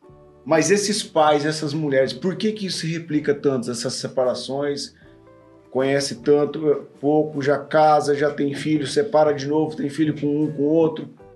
O que que a Vanessa pensa sobre isso? Nesse, É o. nessa sistemática que eu te disse. A, é a, a sistemática muito próxima à bebida, à droga. É o mesmo esquema. Então, vamos fazer uma É analogia. isso. Eu, Você eu dei uma olhada, eu dei, não, eu dei uma olhada, Uhum. tipo, rapidamente agora passou no meu pensamento, e eu olhei todos os contextos, tá envolvido droga e bebida. Sim. É, é tudo a mesma coisa. Porque, na verdade, o, o- você bebia, daí, de repente, você foi fumar maconha, porque a bebida não te servia mais. Aí, da maconha também não te servia mais, você foi pra outra droga, porque você tá procurando alguma coisa, é um vazio. Então, você tá num marido, aí você vai pra outro, aí aquele outro não tá preenchendo bem o vazio, vou meter um filho, então, pra ver se preenche. E aí, também não preencheu, vamos pra outro. O homem no mesmo esquema. E esse homem vazio, ele sempre vai encontrar uma mulher vazia. Sempre. Você vai atrair isso daí, né? E vai fazer esse esquema. É o, é o mesmo sentido da droga. É um vazio que você não entende, é um vazio inconsciente. Você não consegue. Ah, eu tenho vazio de mãe. Então eu vou fazer. Não, não é assim. Você não tem essa noção. E, e você vai buscando esse vazio. Ou você vai fazer isso na droga, ou você vai fazer isso nos relacionamentos. Que é a mesma coisa do cara que precisa estar todo tempo com uma mulher diferente. Só que nesse caso que tá contando, ele casou, fez filho, né? Mas é o mesmo esquema, é o mesmo esquema da, da droga. É, é um vazio que não é muito complicado para a pessoa entender que ela precisa reparar. E a cultura deles não é assim, né? Eu, fiquei, eu trabalhei no SUS e fiz terapia no SUS. É essa a realidade que eu atendi durante muito tempo. Imagina como é sentar uma mulher e falar pra ela, tá, mas vamos pensar juntas. Vamos olhar lá pra história da sua mãe. A mulher tá assim pra mim, hã? Cara, tem um quilo de roupa pra lavar lá em casa. Você quer me falar da história da minha mãe comigo? Tenho sete moleque aqui pra criar. Que história da minha mãe? Então, a cultura deles já não é fácil pra acessar a terapia. Acessar. Então, quando eu trabalhei na prefeitura, eu fazia muita palestra. Aí o pessoal chamava, eu ia. Ia nas escolas, ia no CAS, ia no CRAS. E eu via que as mulheres estavam olhando pra mim com cara de tipo, isso não é uma realidade. É difícil fazer isso. Não que a gente tem que desistir. Tem que insistir. Só que você, enquanto é a pessoa que está levando a palestra, você só vai conseguir insistir se você conseguir respeitar a realidade deles. Essa é a realidade dessas crianças. Eu não tenho como mudar. Tem- você não vai deixar de sofrer. Você vai falar, ah, não, essa é a realidade deles. Vou chegar em casa, tem meu filho, tô de boa. Não, isso não vai acontecer, você vai sofrer. Só que a gente tem que aprender a respeitar a realidade de. No meio disso que você está contando, tem as adolescentes abusadas pelo terceiro padrasto, né? O irmão aqui desse lado abusando da menininha desse lado. Tem muito abuso envolvido no que você está me contando. Muito. Tem muita droga. Gurizada, 12, 13 anos já começa a usar droga. Então, quando você chega, do jeito que você está falando que chega na escola, cai uma ficha deles, aí cai a ficha. E? E agora? Que que... Um- uma porcentagem ali você consegue fazer tomar, ter uma tomada de consciência, mas é muito complicado. Agora, uma pergunta. Esse vazio que você estava dizendo, na Uhum. sua profissão, como você conduz as pessoas? Por quê? Esse vazio, na minha concepção, Uhum. ele não é apenas em pessoas que são desprovidas de Não, educação não, não, ou, ou recurso. Todo Esse mundo. vazio existe nas pessoas pobres, no médio, no rico, no milionário, no bilionário. Então, assim, na sua profissão, como você conduz a pessoa para enxergar esse vazio? E, e o que, que é esse vazio para você? Tá. A base é sempre pai e mãe, vocês já viram Sim. isso. Eu sei que é um. é, parece um martelinho Uhum. batendo, né? A grande maioria dos vazios, sempre pensando em três coisas: é vazio de pai, vazio de mãe e vazio de uma perda. Um avô, uma morte, um filho, né? Então, a mulher, um homem, um irmão que perde um filho. Então, são os três principais vazios. Então, a partir do momento que você se dá conta desse vazio, aí eu vou tentar trazer você para o hoje, tá? Mas e hoje? Porque vamos pensar assim: você tem um vazio de pai. Eu tenho como pegar teu pai e botar nesse buraco teu? Não. Não tenho como fazer isso. É, eu tenho como enfiar outra coisa? Não. Não tenho como pegar o seu marido e enfiar no vazio do seu pai, que é o que a Hum. maioria faz. Sim. Então vamos fazer o seguinte: vamos dar uma florida nesse vazio. Vamos botar uma plantinha ali para ele ficar menos ruim e vamos vir pro hoje. O que você pode fazer hoje? Preciso que você fique no hoje comigo. Então, todo o tempo, o fim da minha terapia é sempre o hoje. Ah, hoje você vai precisar lidar com a sua realidade, ela é diferente. E é justamente por isso que eu não atendo adolescente. 12, 13 anos sem os pais. Eu não tenho como colocar um adolescente nessa situação no hoje. A realidade do cara hoje é um transtorno. E aí eu uso a- o acesso ao inconsciente para florir o vazio. Para dar uma. A gente. Tô usando esse termo florir. É, a gente fala que a gente vai florir aceitando as coisas como foram. Então, aos. Meu pai se matou. Vamos falar um trem. Meu pai se matou, eu vi. Então eu vou precisar trabalhar com você. Aceita esse destino difícil do seu pai. É, o dele foi assim, você. Porque a maioria das pessoas pensa que poderia ter mudado aquilo. É, você não poderia ter mudado, você não tem competência para isso, tem competência para mudar alguma coisa agora. Então, coloca o, seu pai assim como ele é na imperfeição, nesse vazio, e agora vamos seguir daqui para frente. Tá? Mas é sempre a aceitação. Aí é fácil? É fácil te convencer que você precisa aceitar, seu pai se matou e você precisa dizer sim para isso e seguir? Ou que você perdeu um filho com dois anos atropelado? Que é o que eu atendo um dia, né? Esse tipo de caso. É fácil pegar uma mãe e falar: vem cá, eu preciso fazer você aceitar que seu filho morreu atropelado. Vamos lá, vamos tampar esse vazio. É, uma- É só aceitar. é, mas é um trabalho Melindroso, difícil. é, delicadinho. Tem coisas que são fáceis. Ah, meu marido me largou. Puta, facílimo. Chego. Me dá um negócio quando alguém senta na minha frente e fala: Ai, vem aqui, porque meu marido me largou, porque eu perdi meu emprego. Dá uma felicidade sem fim, porque isso é, é fácil. É uma dor, mas ela é fácil de E resolver. falando É isso aí, qual que é o caso mais difícil que você atendeu? Nossa, hoje? falou isso, eu tinha esquecido. Eu ia pensar e esse, esqueci. esse, tipo assim, que mexeu com o teu inconsciente. Às vezes você tá na tua casa, fazendo teus afazeres, e fala, nossa, preciso ajudar aquela pessoa. Caso mais difícil. Ó, pra mim, toda vez que fala de relacionamento abusivo é difícil. Então, as outras coisas eu tenho muita facilidade em lidar.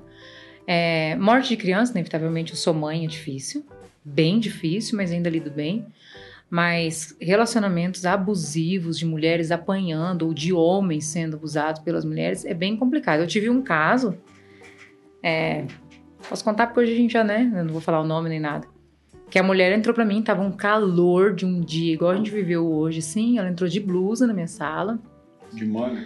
de manga, e já entrou bem tensa, e o marido acompanhou. E ela entrou na sala, me enrolou um pouquinho, falou: Cara, me socorre, ele vai me matar. Ai, E ele do lado. ele tava na recepção. Ah, Ele tava na recepção e eu tava com ela na, na sala. Pra mim foi o meu caso mais marcante. Você tava no SUS aí? Não, já tava na clínica. Porque foi um, um movimento que eu fiz que pra salvar uma vida. mesmo. arriscadíssimo e que eu não- nem sei hoje como eu lidaria com isso. Faz bastante tempo. E eu fico com meu celular na sala e liguei pra polícia. Falei, não, eu vou ligar. Ela falou, eu não sei o que fazer, desesperada, em pânico, em choque. Liguei, aí tinha alguns conhecidos, a gente sempre tem. Foi, pegaram ele, levaram ele. E aí liguei pro padrasto dela, se não me engano, né? Já não vou lembrar mais isso, né? E aí foram, buscaram ela, tudo. Ela foi embora tudo. Eu nunca mais tive notícia do cara. Não sei se o cara foi preso, se não foi, o que aconteceu. Mas pensei que eu tô morta, né? Esse cara vai passar uma noite na delegacia e um dia na minha clínica, né? E aí fiquei muito tempo atendendo com muito medo. Mas na hora a gente não faz esse cálculo, né? Não, que Na hora tem a que gente não fazer? faz o Cara, a mulher fala pra mim, cara, o cara vai me matar. Eu falo, olha, eu sinto muito, você tem que olhar pra ele com amor, respeitar. Ah, Faz. cara, não, peraí. Aí você, você sai, você sai. Eu, eu saio mais. É, é uma coisa que às vezes me faz ir um pouco. sair um pouco da minha linha terapêutica. É a mulher que chega sendo abusada no consultório. Tem me judia demais. E aí ela eu ainda tenho contato até hoje. Tá super bem, casou de novo, tem filhos. O cara a gente nunca mais teve notícia, eu também não pergunto pra ela. Mas ali foi onde eu acho que eu que eu que eu peguei pesado comigo, assim, passei um, um bom par de tempo sofrendo em casa com medo, já tinha filho já. Então acho que esse aí foi o mais Difícil. Ai, ai, eu, eu é que que eu me lembro assim foi criança abusada é muito difícil, né? Ah, não, pelo amor de Deus. A criança tá sendo abusada. hã? Aí a mãe chega e conta. Eu tenho a micro. A microfisioterapia é uma técnica que você consegue identificar se existe mesmo essa lesão. Aí você faz a técnica e vê que o negócio tá acontecendo. E aí? O que, que você faz? Chama a polícia. Não, eu não tenho como chamar a polícia, eu não sou psicóloga, né? Hum. Psicóloga é quem tem um respaldo pra isso. Aí eu tenho psicólogas em Maracaju que eu entro em contato, peço pra fazer uma avaliação, que daí a psicóloga pode laudar, e eu vou pra outros profissionais, mas e acontece bastante. Aqui na cidade de Maracaju? Ah, mas isso aí tudo Nossa, aqui. adolescente. Aqui, se fosse aqui- Tava bom, né? Lugar, cara. Não, eu tô falando assim pra gente né, Contextualizar. contextualizar, porque quem vai assistir o episódio, quem vai no- nos é, ver, poxa, sabe que tá acontecendo Uhum. uma criança, um vizinho, alguma coisa, cara, vamos É. denunciar, gente, pelo amor de Deus. E é difícil porque, assim, a, a criança que foi abusado, que tá sendo adolescente, geralmente tá por trás de uma mãe que também foi, que também tem medo e também não sabe o que fazer.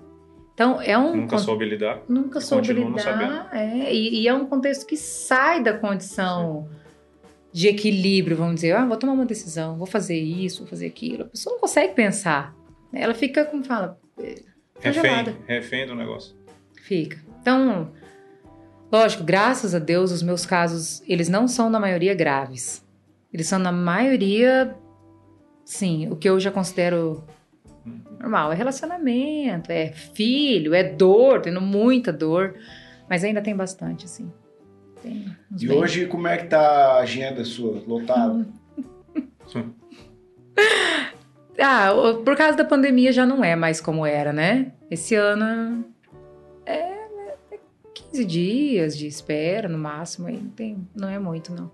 É pouquinho. Caramba. Já foi bem mais. Já, já tive me- mês, mês, 40 dias de espera antes da pandemia. A pandemia deu uma segurada grande, né? Então hoje em dia já é mais mais sossegado, assim. E né? como que é a Vanessa no final do dia de trabalho? É podre, eu não tenho. Eu não tenho, eu não sei se alguém tem. Eu acho que até a Laura falou alguma coisa sobre isso, né? A gente, eu não tenho. Vou falar pra você sinceramente mesmo. Eu não tenho a capacidade de fingir que nada aconteceu É, no final do dia.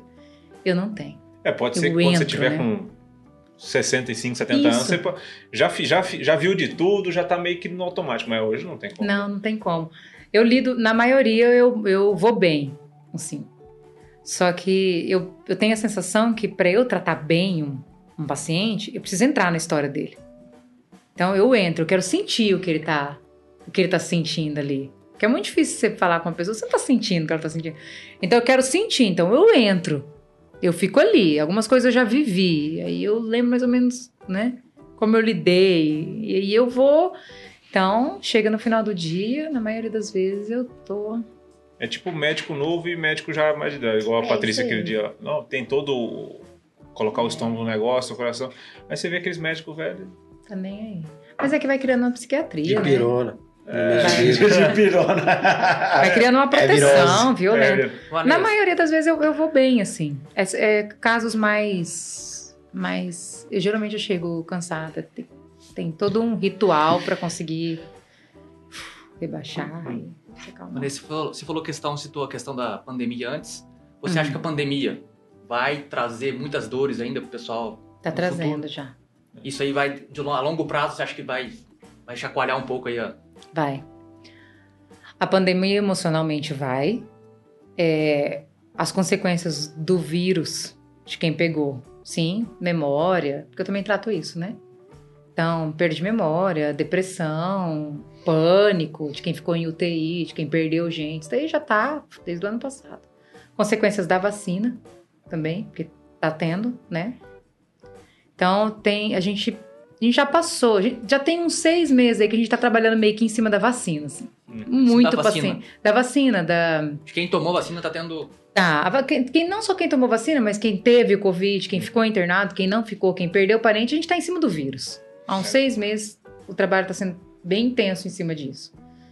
É uma porcentagem grande de paciente. Eu acredito que isso ainda vai dar uma piorada, não gosto de falar essa palavra, porque eu não quero trazer, trazer essa. Mas alguma. A gente ainda Vai vai, ficar ter. intenso. Eu não, eu não quero pensar isso, mas aparentemente. A gente falou nos bastidores a questão desde o Covid está voltando com mais Sim. força. Não sabe se vai ser né, uma variante que vai. É que na verdade, na verdade, eu não sou o médico do babado todo ali, né? Então, a parte da medicina vem antes e depois o estrago sobra pra gente. É. Então, o estrago vai sobrar pros terapeutas, para psicólogo, para terapeuta, para esses integrativos da vida e vai sobrar pra gente. E as consequências não são pequenas. É. Nem um pouco, assim. O negócio é, é- Não sei se vocês conseguem ter essa. É, eu Mas é que- muito feio. Porque é o seguinte, ah, nada substitui o relacionamento humano, primeiramente. Então que as pessoas acabaram ficando sozinhas, né, tendo acesso ao WhatsApp, sei lá, Instagram, TV, mas acontece ficar isoladas.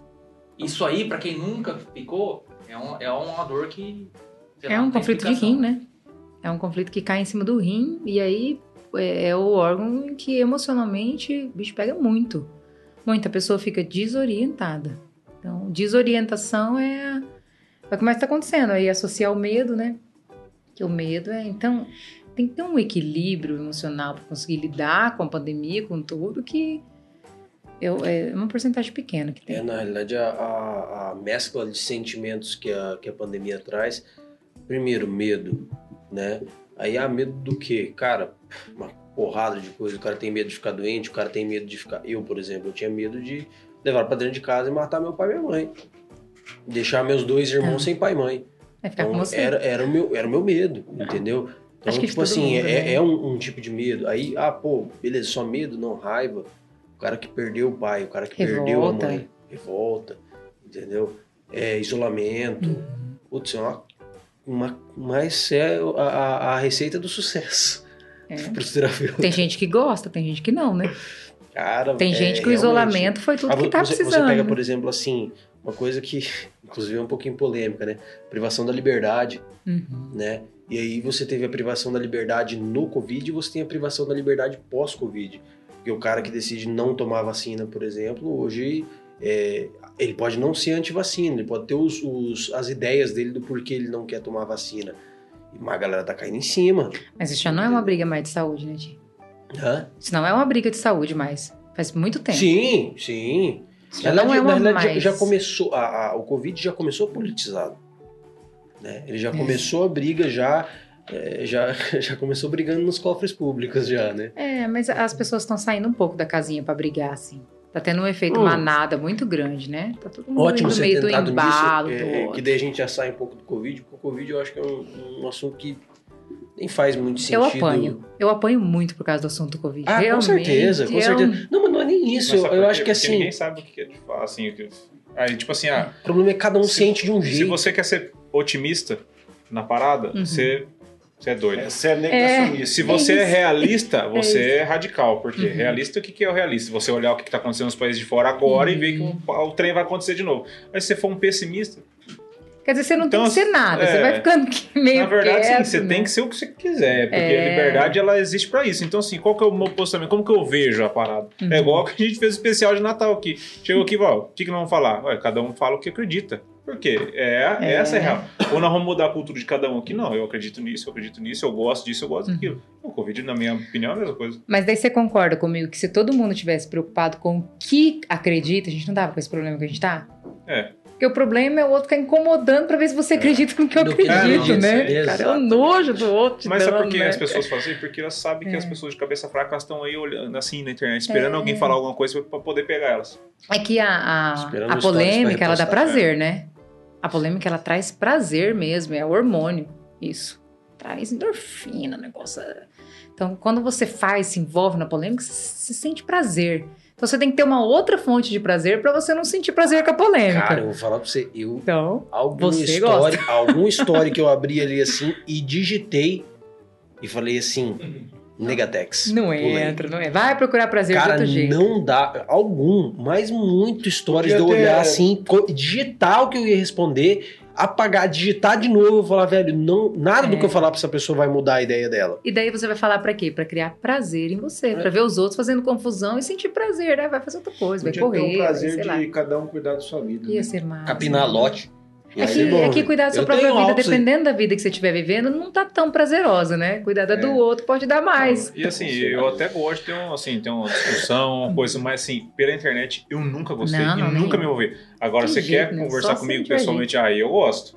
Ah. Aí sim, aí não tem pra onde correr, porque na internet todo mundo é macho, todo mundo é sabido, todo mundo é esperto, todo mundo é o quera, né? Tem um bocó atrás do telefone ali, do notebook, falando como se fosse o cara, né? É. Ele olhou meia dúzia de, de notícia, tirou a conclusão dele e sai brigando com o mundo causa disso. Isso- exatamente. É, agora Você- conversar com alguém que estuda, que entende, é gostoso. É, outra né? Mas você história. não vai brigar. É, E tem, você vai... tem um monte de bocó ainda. de verdade, fala, ela não tá eh, brigando com os outros na internet. Não. Não tá fazendo isso aí. E tem um Não, monte de com certeza. bocó que tem milhões de seguidores ainda pra ajudar. Ah, né? mas isso é normal. Isso aí vai ter Ah, não, mas seguidor e engajamento é duas coisas diferentes, É, né? Não sim. tem muito. Ah, não, mas os- tem, tem os dois. Né? Tem. Tem muito que tem os dois. Tá, mas deixa eu, deixa eu mudar esse assunto, porque Tá. esse assunto não tá. Você vai me nós, levar nós pra vamos forca rodar, rodar, rodar, rodar e não vamos chegar em lugar nenhum. Não. Fala que eu É. tenho uma também. Ah, é?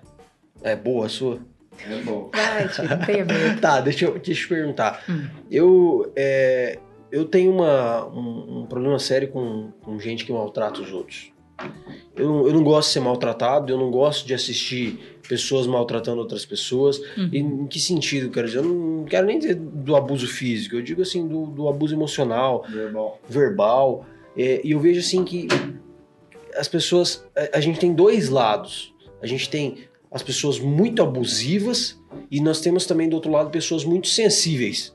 Sim, Né? os dois De, extremos. de que jeito que você acha que isso, que isso rola? Porque eu vejo assim, que na época, sei lá, vamos, vamos colocar assim, do meu pai, do meu avô, as pessoas que tinham esse negócio de querer gargantear demais, o cara que garganteava demais levava um tiro na cara. Então eu acho que isso acontecia menos do que é hoje. Hoje, tipo assim, o cara chega e dá de dedo na cara um do outro e fala um monte, com perdão na palavra, fala um monte de bosta pras pessoas por aí. E você vê muita gente. Ixi, Mas mas pegou fogo, pegou fogo! Aí parou de pegar fogo. É, e eu vejo que tem muita gente que criou o hábito de sair sampando as patas em todo mundo, Tá. né?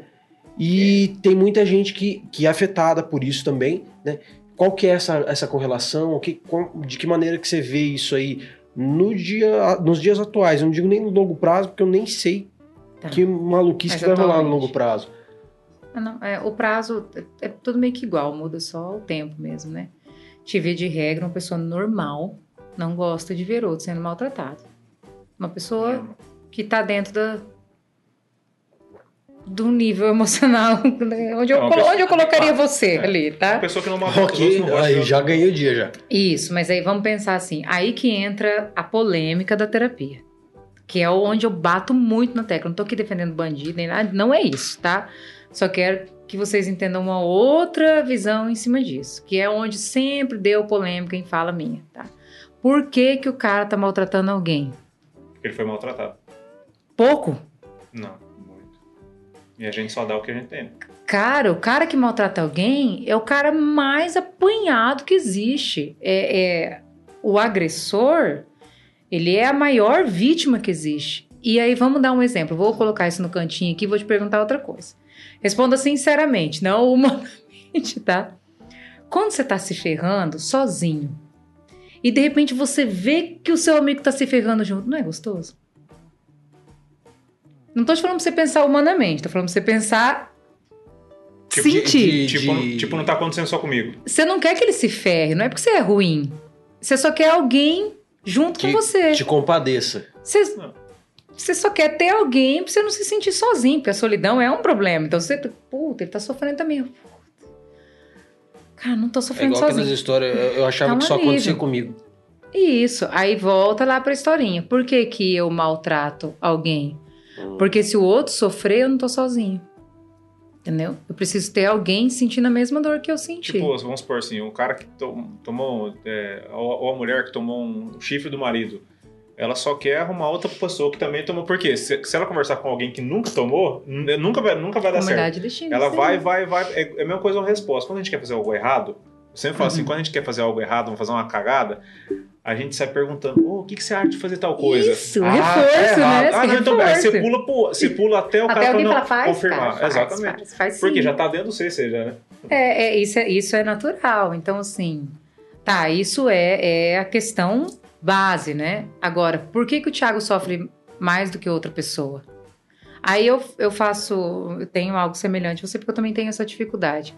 Aí entra naquilo que eu falo da sistêmica, da repetição de história.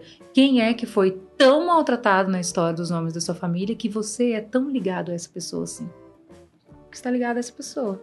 E aí a gente teria que fazer um trabalho com você, o que não é difícil, né? Pra você se desligar dessa pessoa.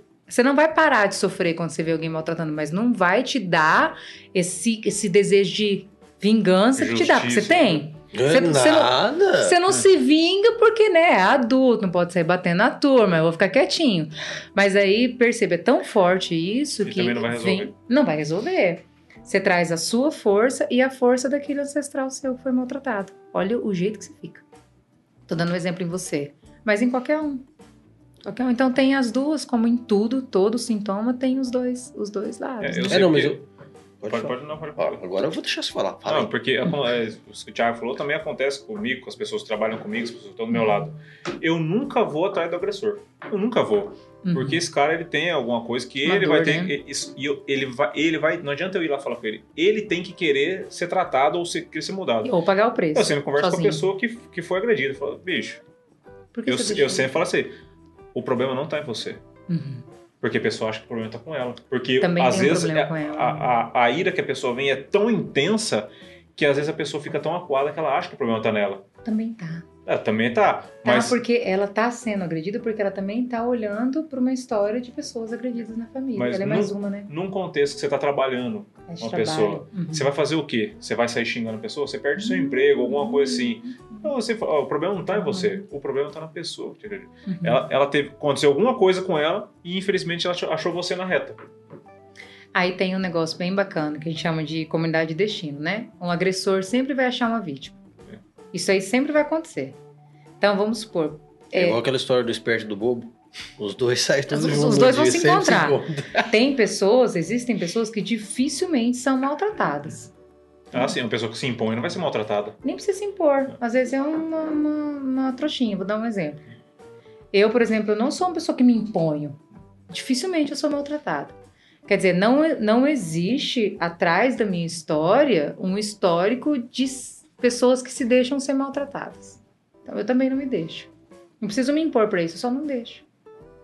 Então, Mas não deixar é se impor. Porque se você uma- não se impõe, aí você tá deixando. é, também.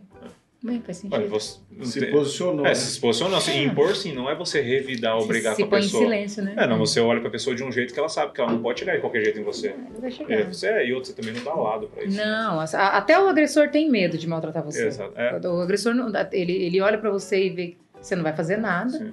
Porque o, o agressor, geralmente, ele vai fazer isso com alguém ou que vai sofrer ou que vai revidar. É tipo igual um ladrão. Um ladrão, ele vai roubar quem? Um cara fortão lá que tem cara de que tá com É. armado com a faca, ou vai pegar uma vítima, uma É. senhorinha, uma pessoa, alguém indefeso. Mas tem padrão de repetição nas duas situações, né? Vocês percebem que o padrão de repetição tá em todo lugar, Todo né? lugar, Acho que é. isso é um saco. Mas, mas é, é É assim. que você vê com facilidade que você faz isso todo dia. Né? É, Tipo, ah, tá- fulano tá batendo no ciclano. Eu, por exemplo, eu tenho um padrão de repetição muito grande em relação ao funcionário. Uhum. Todos os funcionários que eu já tenho, com todo respeito, né, todos os funcionários, mas eles fazem do jeito que quer. Eu tenho muita dificuldade com isso. É um padrão de repetição familiar. Sim. Que a gente tem que ficar lutando contra para conseguir ter funcionário, para conseguir dar certo. Então todo mundo tem alguma coisa. Alguma coisinha pode ser o mais top que for, você vai ter alguma coisa. Não tem. Deixa eu te fazer uma pergunta, a gente tá encaminhando aí e tal. Pra, pra galera que tá assistindo a gente, e eu também que sou leigo, né? Explica pro leigo aqui o que, que é a constelação. Tá. Pra Deixa que eu, que deixa eu serve? bolar isso na minha Pra mente. que que serve? É, onde que ajuda? É, Tá. quais são os casos que são aplicados? De, é, destrincha aí de um jeito simples pra É, gente. primeiro Faz faz o um trabalho que workshop você faz. né? É um Faz um workshop, eu tenho um pouco difícil de autopromoção, dificuldade de autopromoção. É, primeira coisa, o que a constelação não é. Sempre começa assim. Não tem espíritos envolvidos na constelação, nada. Nenhuma energia. Sabe? Não tem Ah. nada a ver com o Cavaleiro do Zodíaco. Nada a ver. Nem com o voodoo? Nem com o voodoo? Ah, eu vou embora então. A constelação ela tem um padrão. É hierarquia, pertencimento, equilíbrio entre dar e receber. Se qualquer situação que você estiver vivendo estiver infringindo uma dessas três leis, então você vai para uma constelação. Então, o equilíbrio em dar e receber, por exemplo. Você trabalha para mim, eu não te pago. Tem três meses que eu não te pago. Então, a gente está em desequilíbrio. Então, vai dar errado, certo? Então, a hierarquia significa que tem um grande e um pequeno. Então, aquilo que você falou, respeitar pai, mãe, vô, tal. Quem chegou primeiro, quem chegou depois. Você tem uma hier- hierarquia aqui dentro da empresa. Quem chegou por último dentro da empresa? Ti? Aí imagina o colega chega querendo cantar de galo. Hoje nós vamos fazer assim. Ah, quebrou a hierarquia, vamos pra constelação. Né? Então, nós tá precisando disso aqui. É, concordo. Vamos fazer uma constelação. ai. Acabou aqui o programa, não fazendo já. Não, tem que. Já vamos ter que dar um jeito. Dá um desconto e pra aí o. Dou, dou desconto. Ó, eu sou Já tá ótima aqui pra dar já, já desconto. Já tô economizar aqui, não gasolina. fazer nada. E aí o pertencimento, que diz que independente do que todo mundo foi, do que todo mundo é, todo mundo tem um lugar. Se você é ruim, se você é bom, se você é grosso, se você é gay, se você não, que, que- qualquer coisa que você seja, você tem que ter um lugar. Se você não está respeitando isso, você vai parar numa constelação. Tá? E aí Bert Hellinger foi, destrin- foi destrinchando isso, estudando que Como que é o nome do cara? Bert Hellinger. Bert Hellinger. O que cada uma dessas leis foi puxando, né, galhos aí, e trazia de consequência. Então ele percebeu a relação com a mãe tinha ligação com a relação com o dinheiro, porque a mãe é a vida, a mãe é o sustento. Então se você não respeita sua mãe, você não vai conseguir evoluir financeiramente. Então a, a- o pai é o cara que faz você concluir os negócios, não é? Você começou, você vai terminar. Então se você procrastina, então você está tendo problema com seu pai. E ele foi fazendo essas relações. Ah, se você tem um sintoma, você pode ter um sintoma porque você está com dificuldade em aceitar o que sua mãe precisa viver. Então, sua mãe está vivendo uma doença, tal, você está ali, você tem que cuidar dela, mas você não aceita. Então, você passa a ter um sintoma também. Isso tudo está nas leis. Então, o leque de situações que você pode procurar uma constelação é infinito. Você pode chegar lá porque você não tá conseguindo ganhar dinheiro, você tá com uma dor. Ah, Vanessa, tô com uma dor no meu ombro esquerdo, né, a caixinha. Aí eu falo, tá, como tá a sua relação com a sua mãe? Ah, eu não aceito, eu quero que ela separe do meu pai, porque meu pai é ruim, porque meu pai... é- Aonde você tá carregando sua mãe? Imagina a cena, você carregando sua mãe aqui. No ombro. No ombro? Aí, ah, tá. E agora nós vamos fazer uma constelação pra quê? Pra você soltar a sua mãe. Então, coloca os bonequinhos, ou fecha os olhos, ou coloca as âncoras. E aí eu vou fazer um trabalho pra você entender que a sua mãe é grande, que ela dá conta, que você tá carregando uma dor que não é sua. E assim, pra tudo. É como se fosse, Funcionamento, tudo. se fosse fechar todas as portas do passado que ficaram abertas e dali pra frente você consegue, começa a abrir novas portas que você não consegue abrir porque as do passado estão tudo abertas. Perfeito. E você vai aprender a cuidar da sua vida. Ó, top. Ah, ah, mas eu, eu- a minha mãe precisa de mim. Aí eu olho pra mãe da pessoa. É forte, dá conta, paga as contas, precisa pra quê? Ah, Não, ela não precisa pra nada. Então, na verdade, é um processo de você ir cuidando do que é seu. A, a, a base do sucesso da constelação familiar é você tem uma família? Eu tenho, então você vai cuidar dela. Você tem uma esposa, um filho, então você vai respeitar os seus pais, vai respeitar tudo que já foi, e aí você vai cuidar da sua agora. Você sabia que isso é bíblico? Sim, a, ba- a base, pra mim, é, é bíblica, né? Então. Pra é, mim que, que, que vou é nessa tipo linha, assim, né? Não quero quebrar que o teu negócio, mas. Você sabe por que, que o povo te procura tanto assim? Porque não lê Bíblia. Não, com certeza. Porque se eles lessem a, Ou não, isso, já- Bíblia, isso super já já tanto foi o. Novo Testamento como o Antigo Testamento, eles iam encontrar todos esses princípios. Eu falo muito isso. 80% não ia te procurar. Uhum. Ia te procurar por outros motivos. Mas por esses motivos aí, não. Hum. De princípios. Mas sabe o que, que eu percebo? Por eu ser católica, ser, ser bem uma da igreja, cristã. eu atendo muita gente da igreja. A maioria dos meus Mas pacientes esse já povo vai. também que vai na igreja também não lê. É que lê, mas não. Eu não mas, sei nem mas se eu não entendo, é eu o entendo o que ler. ela tá falando. né? É, Assim, eu vou, eu vou, não é que eu vou não discordar um compreende, pouco. né? Mas assim, o ler a Bíblia não, Não faz nada. não faz nada. Não, história Ah, das caixinhas. você O cara lê, pergunta. Não, fa- não muda nada a sua vida. Tem, tem coisas que, tem coisas Mas que é eu li há 10 anos atrás que eu Uhum. não compreendi. Que hoje que eu precisei daquilo e eu puxei na memória e eu falei assim, cara, aquele negócio faz sentido hoje na minha vida. Então, assim, as pessoas. são- Uhum. O que, que eu acredito que você faz? Eu nunca fui Uhum. num- nem num- num- num terapeuta, eu nunca fui. Mas eu acredito que você tem É, os precisa- métodos. Então, É, então depois daqui, a- isso aqui. De Já, simplificar. ex- existem os métodos. Os De métodos destrinchar o que você outra, tá lendo. os métodos de você chegar até aquilo e você Uhum. conseguir usar aquilo na sua vida. É Porque eu ler uma coisa não vai mudar minha vida. Eu preciso Uhum. ler e colocar em prática, mas eu não consigo colocar em prática porque eu tenho barreiras, Sim. coisas lá atrás que eu não resolvi. E não te deixam ver. Exatamente. E outra, eu não consigo nem colocar aquilo em prática porque tem muita coisa para trás que eu preciso. É, é um caminho de volta. É Eu mesmo. tenho um negócio que tá no, meu, no, no bloco de nota do meu celular aqui. Eu- como todo mundo, já passei por situações ruins. Uhum. E teve coisas que eu, eu, eu vi que eu não ia conseguir. Eu, Uhum. não, eu não pedi ajuda pra ninguém, porque eu. Se- tipo assim, eu sou daquele. Eu me coloco na situação, eu vou lá e resolvo. Você vai ter que dar um O que, que eu fiz? Eu vi que eu tinha muita coisa pra trás que eu precisava resolver. Por que, que eu passei num problema muito grande? Eu, eu, eu sei que eh, depressão existe, é sério, é um Uhum. negócio muito sério. Só que eu, eu fui ler sobre ela e eu queria saber por que, que eu não tive a depressão. Porque eu não deixei portas abertas. Eu Sim. tenho um. um- um- Aí entra a parte espiritual também. é, eu, eu, eu tenho um, um bloco de nota meu aqui de 2016, Uhum. que foi quando eu falei assim, cara, eu preciso, eu preciso mudar a minha vida. Eu, tá escrito assim, é recalculando a rota. Por quê? Pô, você você põe no GPS ali, muitas vezes no caminho vai ter pessoal trabalhando, alguma coisa assim que você tem que eu fazer. falo Você, tem que- bastante isso. você, só- você não pode voltar, você não pode parar e você não pode desviar do caminho. O alvo é o mesmo, Uhum. a única coisa você vai ter que recalcular a rota. E o que, que nesse recalcular a rota estava escrito? Eu tive que voltar atrás e ir fechando todas as portas E não que é eu tive. fácil. Não, não é fácil, Mas só é que tomada de é, consciência. só que assim, é prazeroso porque é o seguinte, o que te faz dormir é isso. Uhum. E o que não te faz dormir é isso. Porque Uhum. são as caixinhas abertas que ficam na sua cabeça de pendências que você Isso. não resolveu, só que elas estão ali. Elas não estão ali fisicamente, palpável, mas na sua cabeça você sabe que você Uhum. pulou um degrau que você não devia ter pulado. Só que você, você tem que estar num, num nível que aí é onde eu sempre entro aí. É, que te ajude a ter uma tomada de consciência adulta. Porque, vamos supor, eu concordo com você, 100%. As pessoas não leem. Isso daí é uma briga eterna que eu tenho. Só que para você ler e compreender, você precisa estar no adulto. É por isso que a agenda é cheia. Porque as pessoas, eu atendo gente, eu atendo padre, atendo irmã, quer dizer, estão lendo, eles estão entendendo. Por que, que eles não estão conseguindo fazer? Porque Acessar. eles estão na dor da criança. Ainda existe uma dor lá na infância que não está deixando. Então, por que, que você conseguiu? Porque em algum momento você se pôs no adulto e o adulto falou, cara, é ruim, mas eu vou ter que fazer. Uhum. Aí as pessoas vão pra mim, às vezes, com muito, muito, infinitamente mais, que eu acho que eu sei muito pouco, mais sobre religião, sobre espiritualidade, mas na grande maioria das vezes, o que, que a gente quer?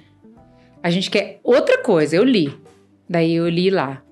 Na vida verei de ter aflição. Ah, não, vou lá na Vanessa pra ver se ela não fala outra coisa pra mim, né? Porque deve ter outra coisa. Então, vamos lá ver se tem. Você, não- quem não respeita pai mãe, né? A veterana aflições, daí a Vanessa lê embaixo. Mas tem de bom ânimo. É, Tem né? Ah, eu vou lá, eu tenho muito caso assim. Eu vou lá pra ver se a Vanessa não tem outra. Outra alternativa que não seja essa. essa. Que eu não vou passar por uma necessidade, um problema, uma dificuldade. E a história das caixinhas é a mesma história da Bíblia. Por isso que eu falo, às vezes o pessoal fala, cara, você faz muita caixinha, você não vai ter paciente. Para. Hum. O que significa dor no ombro? Significa sua relação com a sua mãe. Ah, beleza. E? É. E agora você vai ter que ir lá pra mim pra te ajudar a fazer alguma coisa com isso. Sim. Então você não tem ferramenta. Né? Não, não, então, tudo bem. Eu, eu digo assim, é que eu sei que você é uma pessoa que Uhum. tem uma, uma fé cristã. Nossa, admiro demais Uhum. isso. É, tanto se não tivesse, ela não, Ah, ela não trataria entendendo. as pessoas do jeito que ela trata, que é na dor. Hum. Porque senão não faria Não, sentido nenhum. Tem hora que você tem que falar, cara, você, você precisa é, rezar. Não É. tem ponto de correr, não. Você vai ter Sim. que. Eu falo muito isso, eu faço muito isso. Eu acho que é um, um divisor na minha agenda, assim. Porque eu tenho Legal. muitos negócios. Vanessa, você é acostumado a lidar com a dor das pessoas, lógico. Uhum. Quando você está com dor, o que você faz e quem você procura? Cara, não tava terminando? Não, o, tipo, é, o Neto assim. O Neto ele fica de boa ali e na hora que ele vem, ele vem com o, ti- o, o- nossas pedrinhas assim, ó. O tijolo dele é de 8 furos de concreto. Concreto. No geral, eu consigo ter uma noção do que tá acontecendo quando eu vivo alguma situação. E eu vivo, em números, todo tempo, né? Eu acho que. Até mais que o normal. Eu tenho a sensação que Deus fala assim pra mim, cara, vou te dar uma ferrada que quando você for atender alguém, você vai saber como que conserta. Então eu tenho essa sensação desde que eu comecei. Eu tenho uma terapeuta, eu tenho uma psicóloga aqui em Maracaju, eu tenho uma terapeuta em Dourados e eu tenho um professor em Cascavel. Então eu tenho uma rede aí de, de socorro. De apoio. É, eu, eu acho muito difícil eu fazer a reorganização disso sozinha. Então, eu, tenho uma tendência muito grande a silenciar, retirar, e aí eu falo sem medo. Eu vou muito pra espiritualidade. Muito. Então, assim, eu sei que existe um porquê de eu estar vivendo aquilo. Eu entendo, mas eu sou extremamente controladora. Então, todas as vezes que eu tenho algum processo de dor, eu entendo que Deus tá falando pra mim, cara, preciso que você largue o controle. Larga um pouco aí, eu preciso que você faça isso. Então, eu vou para os meus terapeutas que vão me ajudar humanamente, mas aí eu faço um processo de silêncio, de baixar a bolinha espiritualmente. Mas eu tenho uma rede de apoio, a divina e a, e a Humano. terapêutica, a humana, assim. Porque eu passo muito, assim. É, E se alguém acha que você, por ser uma terapeuta, não tem que ter terapeuta, essa pessoa é, ela tá por fora. Não tenho nem só um, Então, né? então- então, isso, então, porque não faz sentido nenhum. Porque é o seguinte, Hum. eu, como que eu entendo? Pra você conseguir que alguém fique debaixo da sua mão um dia, você tem que estar debaixo da mão de alguém. Tem que, tem Senão que não sim. faz sentido. Senão você é uma pessoa sem controle, Meus descontrolada. terapeutas também têm, isso aí vão, Exatamente. né? Você é uma pessoa que é controlada por alguém, alguma Uhum. pessoa, e também você é uma pessoa que conversa com Deus. Então, assim, é Uhum. só por isso que você consegue controlar as pessoas. Senão, não, Não. tá- não faria sentido nenhum. A porcentagem maior eu ainda ponho na, na espiritualidade. Sim. Ainda, ainda. Não que eu tô terceirizando Deus. Sim. Não odeio fazer isso. Não tô botando na mão dele lá, não. Eu só fico todo o tempo tentando conversar com ele, identificar o que é que ele quer que eu faça, para que lado, para que caminho, né? E às vezes eu deito ali mesmo e falo, ah, cara, faz aí que eu não tô dando conta. Mas tem que ter. Eu, eu acredito que seja o sucesso, na verdade, do processo de cura. Tem uma hora que não sou eu. Tem uma hora que você vai ter que falar, cara, deu ruim aqui e eu preciso de um negócio maior. Eu acho que as pessoas enxergam, não só eu. A Laura trabalhou comigo muito tempo, eu falava disso com ela, eu falo com as meninas, como se a gente não vivesse. Então, o que, que eu percebo? É, é assim que funciona. A gente não tem direito de ter problema. Então, eu tenho, inevitavelmente, uma cabeça empreendedora também, né? Então, eu preciso de dinheiro. Eu não trabalho por amor. Não vou lá no, Não. no mercado e falo, passa no amor aí. Uhum, a não. mulher não faz isso. Então, eu também trabalho por dinheiro. E funciona assim. Terapeuta não pode ter problema. Sim. Então, pode ver quem tem meu Instagram. Dificilmente eu exponho um problema meu. Dá a sensação que eu não tenho. Só quem convive comigo sabe que tem. Não que eu tô- esteja escondendo.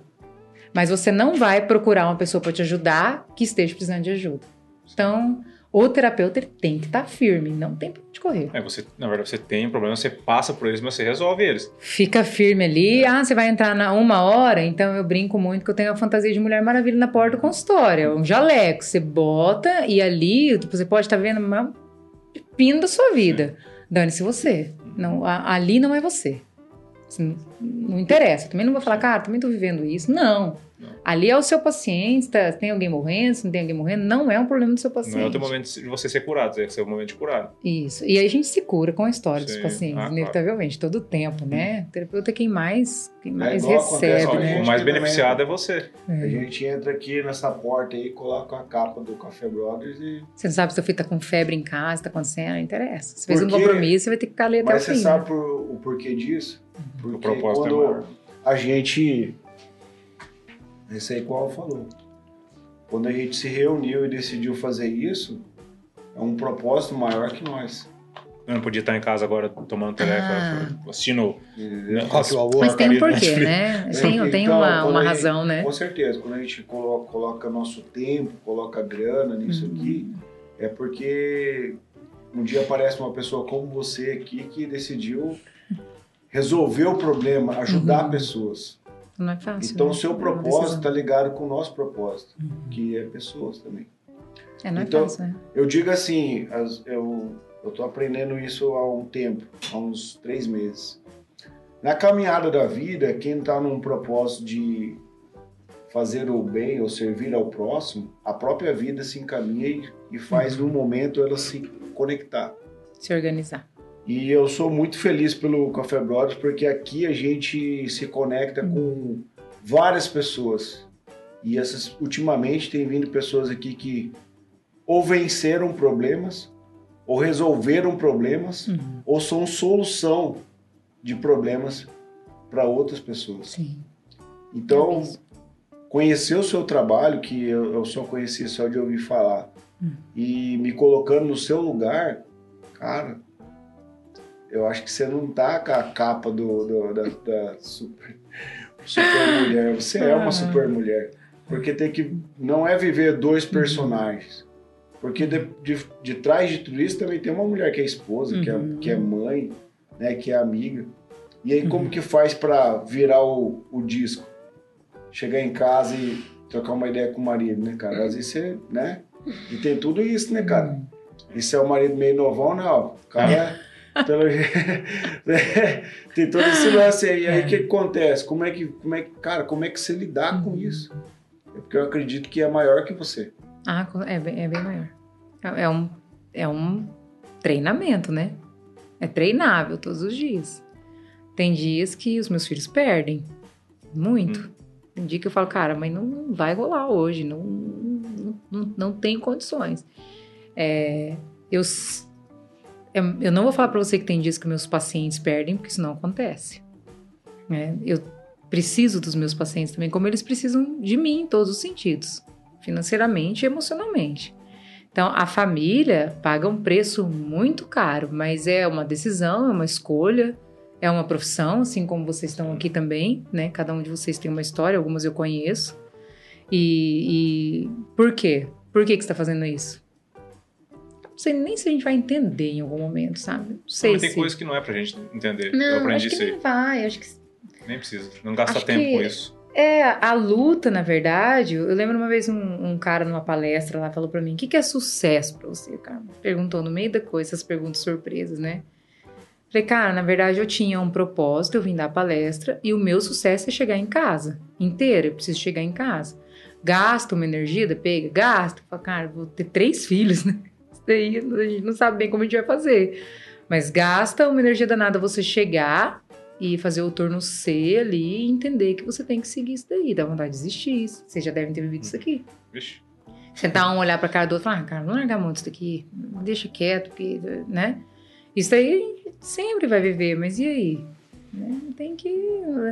É pesado? Não. É pesado pra vocês? Não, zero.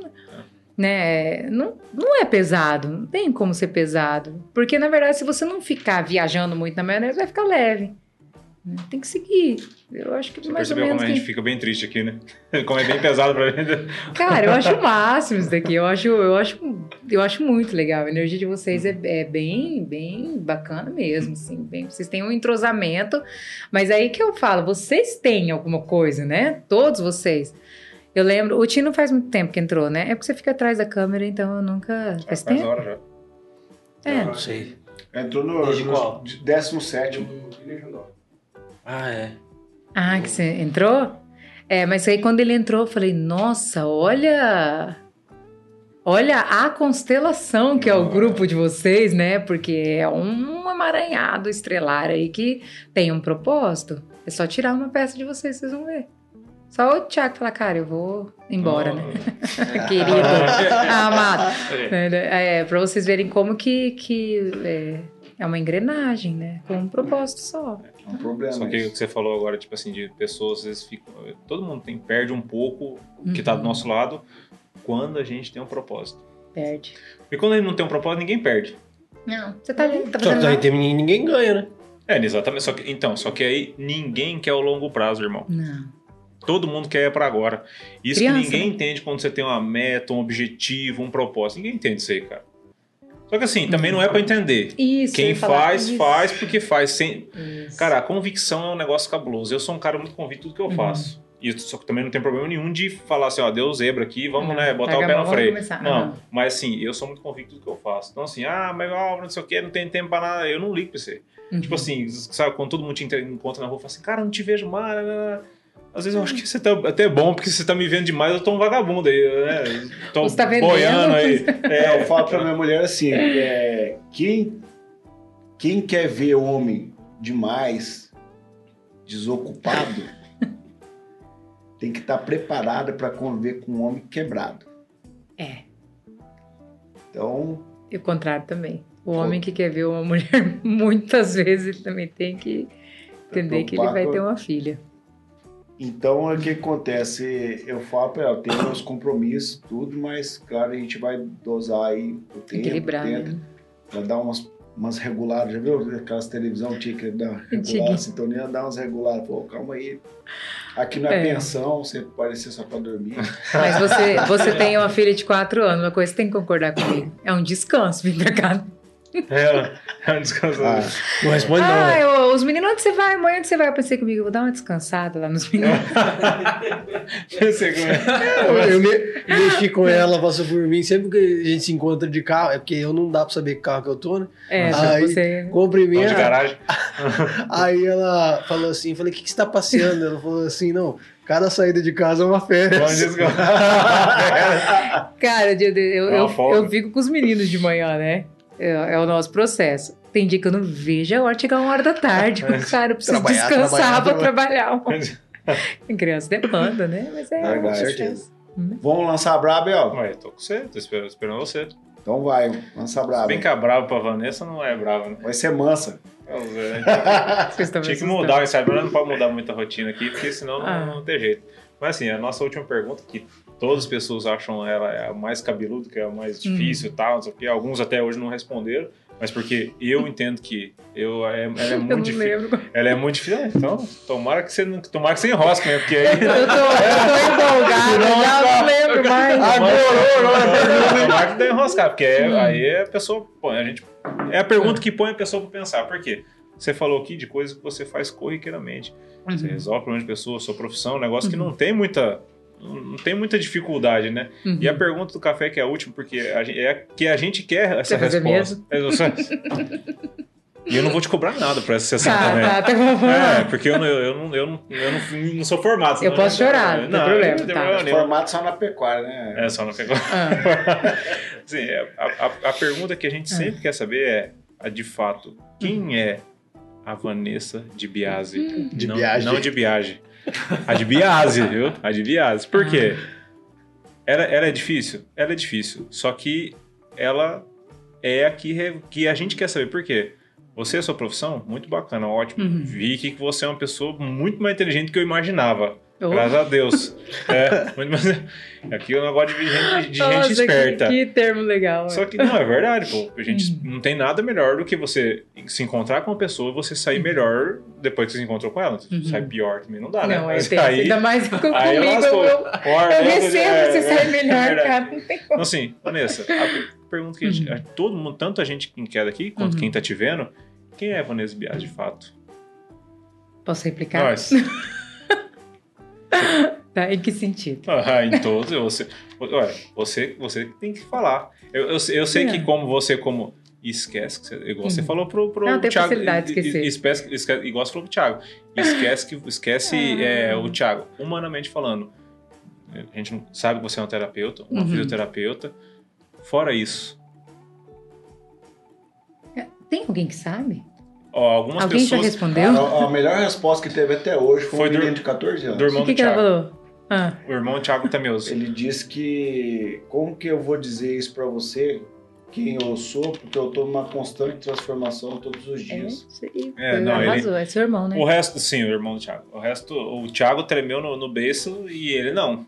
Por quê? Porque ele é uma, é é uma pergunta difícil. Ele é uma, é uma Uma pergunta. pergunta É. filosófica. É uma pergunta difícil por quê?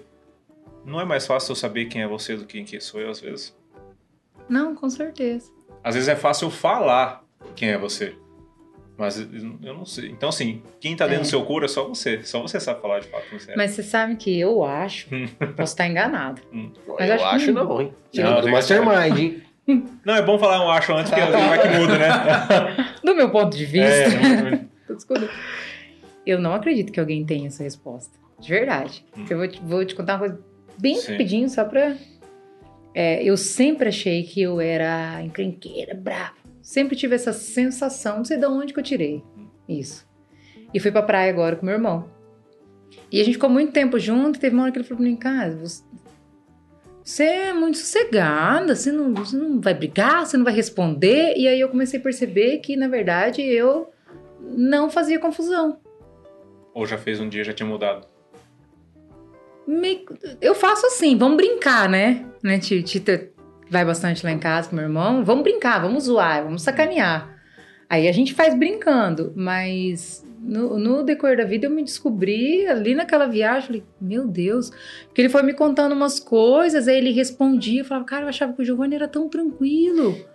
E ele não é. Eu falei, meu Deus, eu sou tranquilo, eu tenho uma visão distor- totalmente distorcida de mim. Então eu vim a viagem inteira.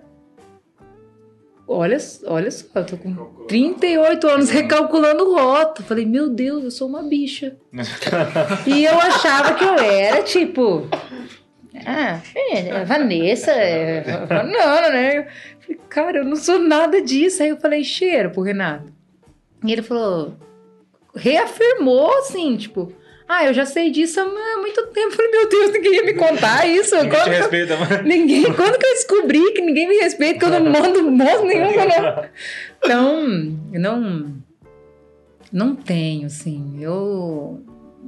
Quem eu sou ser, eu não sou nada, não. Eu vou É. fazendo um negócio todo dia, assim, diferente, né? O que, que eu entendo um pouco dessa pergunta sempre quando a gente faz ela? É, sempre é um al- algum tipo de convicção. A gente muda Uhum. todos os dias, mas a gente sempre tem uma convicçãozinha, tipo assim, de quem eu sou e aquilo que eu quero. Alguma Sim. pequena. Porque, tipo, o irmão Thiago mostrou isso aí. Uhum. Ele disse o que ele. que é uma- um fato, que a gente. É uma metamorfose, que a gente tá mudando todos. Só que naquele momento era o que ele acreditava. Uhum. Então, assim, cê- quando você pega uma pessoa. Ah, eu, por que o Xandó falou do irmão Thiago? Ele quebrou Uhum. as pernas de todo mundo aqui. Ele Ah, moeu. 14 anos. Ele cara. moeu. Nós, nós tudo olhando pra ele e falamos, bicho, mas que, Uhum. quem tem o dentro do ser não é possível, né, cara? Uhum. E ele não aprendeu isso com o Thiago, não. O Thiago até hoje não respondeu direito quem ele é. É que quando a gente Para faz esses cursos assim, dificilmente a gente trabalha quem a gente é. Hum. A gente trabalha muito o que você precisa. Então, assim, é, dizem que nós somos o que a gente precisa. Então, a gente sempre se questiona o que você, tá- o que você precisa, o que você precisa. Então, nesse sentido, eu já tenho mais Mais convicção. É, eu, eu sempre pensei, desde muito nova, que eu preciso estar aqui. Hum. Então, eu tenho. Tudo em mim vai sendo trabalhado em e agora, e aqui, e agora, e aqui. Então, se eu for pensar, eu sou alguém que está aqui, agora. né? Então, o que a gente vai fazer agora?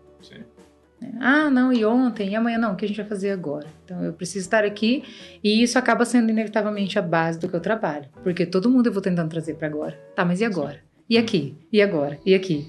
Então a minha vida se resume em precisar estar no, no, no presente todo o tempo. Aí você vai respeitar o passado e relaxar com o futuro, e aí você vai ficar vivendo aqui. Tá, Então, e quem que é a isso- Vanessa de viagem agora? É, agora. De viagem. De viagem. Agora eu preciso comer, cara, tô com fome. É. Então agora, agora eu tenho uma necessidade, agora eu tô com fome. Então qual é a minha outra necessidade agora? É só essa. Depois que eu comer, eu vou precisar de outra coisa. Aí eu vou ser outra pessoa. Porque agora eu sou uma pessoa com fome, você concorda? Aquela. Mas eu vou comer e vou ser uma pessoa com sono. Feliz. Ia ser. E aí, uma Né? mulher com fome, eu não sei como que você é, não, mas a Patrícia não dá pra ficar perto. Não, eu tô, eu tô, eu tô, eu tô tranquila, assim. Aí eu vou ser e vou precisar dormir. É, E, e eu, eu meio que vou vivendo assim. Eu tenho, lógico, eu tenho propósitos definidos, eu tenho meta definida. Nenhuma delas sai do jeito que eu quis, nunca saiu, aparentemente não vai sair. Quase tudo que eu programei saiu muito diferente, mas saiu bom. E eu fui aprendendo que eu programei, preciso, preciso me organizar, mas eu preciso viver do jeito que foi dando Você certo. saiu bem, então, essas perguntas que você falou. Mas vou te falar uma, então, já que você gosta de viver Cara, agora. meter outro em mim. Como você se vê daqui cinco anos?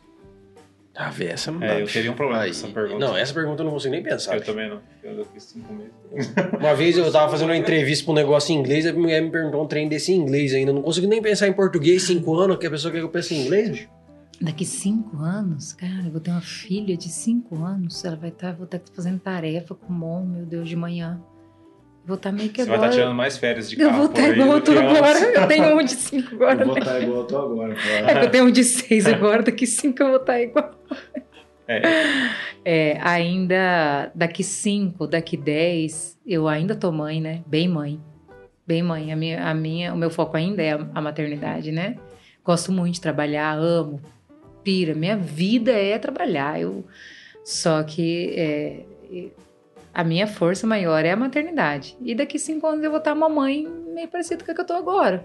Eu vou ter uma criança da mesma idade. Eu espero não estar grávida. é, eu, Muito, que eu já vou ter mais de 40, não. Então eu, eu vou estar mãe de novo, assim, mantendo hum, esse foco nas crianças. Eu tenho bastante isso. Não, eu não vou ter outra opção. Eu vou ter uma criança de 5, uma de 11, meu Deus, uma de 15. vai estar vestindo meia preta. Eu vou estar no auge da maternidade, né? Ô, Vanessa, aí fala pra gente aí. Quer falar Não, mais eu queria falar, o que, ela, o que ela falou agora do agora, do que ela é agora, Uhum. pra mim fez sentido. Porque na hora que você falou aqui que um cara te fez uma pergunta um dia numa palestra de qual é o seu sucesso, eu pensei aqui no meu. E eu pensei que o meu sucesso é estar aqui com vocês agora. É, então. Então, assim, qual que é o nosso sucesso? A gente tá vivo, Uhum. bem, graças a Deus, apesar de tudo que todo mundo Ter pra onde passou aí. E tá aqui com gente boa, que é igual a vocês, fazendo o que eu gosto, o que eu amo. Daqui meia hora, uma hora, vamos ver o que que vai dar, né? Vamos ver se o Xandão vai pagar uma janta pra nós, que tá difícil tirar comer, o escorpião do bolso dele. O Tamioso nem se fala. Você vai fazer mais Rapaz, tarde. Ah, nem deve ter começa. uma nagem naquele bolso ali, porque não é possível, não sei, um troço, não Nem sei. começa, nem começa Ah, a brincadeira que aí. tirar uma janta do Thiago aí. Ah, não, não, céu. não vai rolar, É, mais- é, é mais fácil tirar sangue do morcego do que você tirar dinheiro do Tamioso, velho. Rapaz, tô vivendo entre cobras, cara. Que que é isso? Rapaz, você- É um pior que o outro aqui nessa sala. mais fácil assim cruzar as pernas. E aí, você curtiu? Que que Ah, você- eu adorei. Bem gostoso, Era bem que você leve. pensava aí? Eu vim tensa, eu sempre venho tensa. Pra todas essas coisinhas que tem que falar, porque vocês não fizeram um script, né? Não. Ah, nós vamos perguntar essas coisas pra vocês. É, É, eu no já começo a que gente tentou fazem. fazer, mas Fica muito. a gente, é, pois é, né? a É. gente percebeu que parece mais louco assim, mas é, fica bem mais gostoso. É, Que é não, real, né? adorei. É, eu. Quando a gente entra na porta, vocês metem uma pressão na gente. É, eu sou a primeira pessoa que tá é falando que- isso. É, era, era a primeira pessoa. É, na realidade a galera costuma falar assim, não, vocês deixam a gente à vontade, não sei Não, quê. não é não. Tem bastante gente fica nervosa. É, não, mas Ou te- eu, vocês eu, deixam- até agora só Vocês deixam a gente à vontade, aquela historinha que a pessoa quer te falar pra te deixar bem. e falou que tava, ela tava bem nervosa. Não, Quem? Ah, mas A a Dinda, a é uma exceção, Ah, falou, né? A. Stephanie é diferentona. Eu acho Ela que fica ela tá- nervosa até se eu per- apertar ela pra alguma coisa. Na verdade, ela tá Ela- nervosa porque tinha um churrasco pra acontecer depois, ela tava louca pra acabar. ela tá nervosa, vai logo. Mas ela manda bem zaço, Não, né? É mas uma é- graça. Gente boa É, não vou falar mal da minha cunhada, né? Acho que eu só tenho, só tenho que falar bem. É. Não, deixa eu É, desligar a mas tem, tenho. Não, não tenho, não. Mas tem uma, uma, uma, uma pressão, mas agora eu, eu tive a sensação que é justamente essa sensação de responsabilidade que vocês têm, né? Eu nunca vou para um negócio no oba-oba. Como te falou, você estudou? Cara, eu fiquei o dia inteiro. Aí todo mundo fala, capaz, a Vanessa chega lá e fala, não, de jeito nenhum, eu fico o tempo inteiro tentando sentir o que que vocês estão precisando. É o negócio do, do precisar. O que será que os meninos estão precisando? O que será que eles estão esperando? Porque vocês criaram uma expectativa, vocês me convidaram, né? Então, quando a gente chega ali, o negócio não é fácil. É, eu, ao contrário dos- da maioria, eu não crio expectativa. Eu não gosto. Porque eu não gosto criar Uhum. expectativa em mim. Aí eu não crio nos outros. É, mas você imagina, não. É, não sabia disso, né? Inevitavelmente, você É, não sabe o que, que, né? E, Você podia ter assim, me falado isso antes, né? Tipo, e todo mundo tem uma necessidade de fazer bem feito, não tem? A gente não Ah, tem sim. o controle disso. Podia ter sentado aqui e feito uma cagada. Nem sei se foi isso que aconteceu, mas a gente tenta não fazer. É, as melhores Né? partes a gente não gravou, né? Putz, é, né? Não pode nem falar o. Netão, dá suas considerações aí, Netão. Não, o café. O café é pelo seguinte: nós estamos tudo aqui reunido, mas não é sobre a gente, né? É. É, não é sobre. O Neto, na verdade, às vezes ele passa um personagem aqui. Uhum. Porque, na verdade, às vezes o que eu realmente quero perguntar é algo, às vezes, um pouco mais íntimo, um pouco mais, Uhum. né? Que aí entra no seu, no seu foco o que você faz. Mas como a nossa responsabilidade é passar a informação Uhum. e trazer as pessoas de fora para o nosso contexto aqui, com que elas aprendam, na verdade, esse é o principal, né? Uhum. Que as pessoas se transformem com isso aqui. E a gente, estando aqui, se transforma também. E eu acho que o seu conteúdo, no mínimo, foi muito intrigante. Verdade mesmo. Prendeu é, de uma maneira assim, se a gente fosse pegar, estudar isso aqui e começar a colocar no papel, ou fazer métodos, fazer ou, ou fazer constelação aqui, ia, ia dar zebra.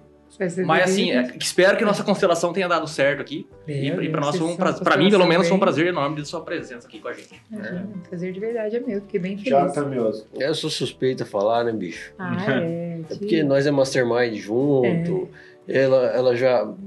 Ela é coitada, hein, bicho? As É. minhas. Você imagina, né? Porque vocês conhecem só a superfície da minha loucura. É. Ela conhece minha loucura in- intrínseca, a mais louca de todas. Então, assim, primeiro agradecer, porque você está aqui com a gente e tal. Por ter falado um monte de coisa na, na câmera e fora da câmera que, que com certeza agrega na vida da gente demais, né?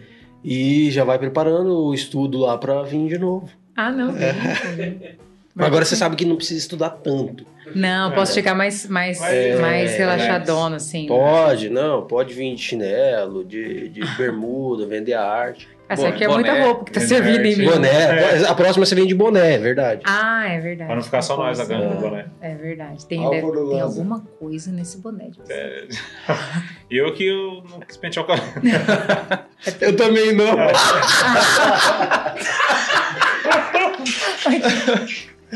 Deu preguiça, Te demorou, Bruno.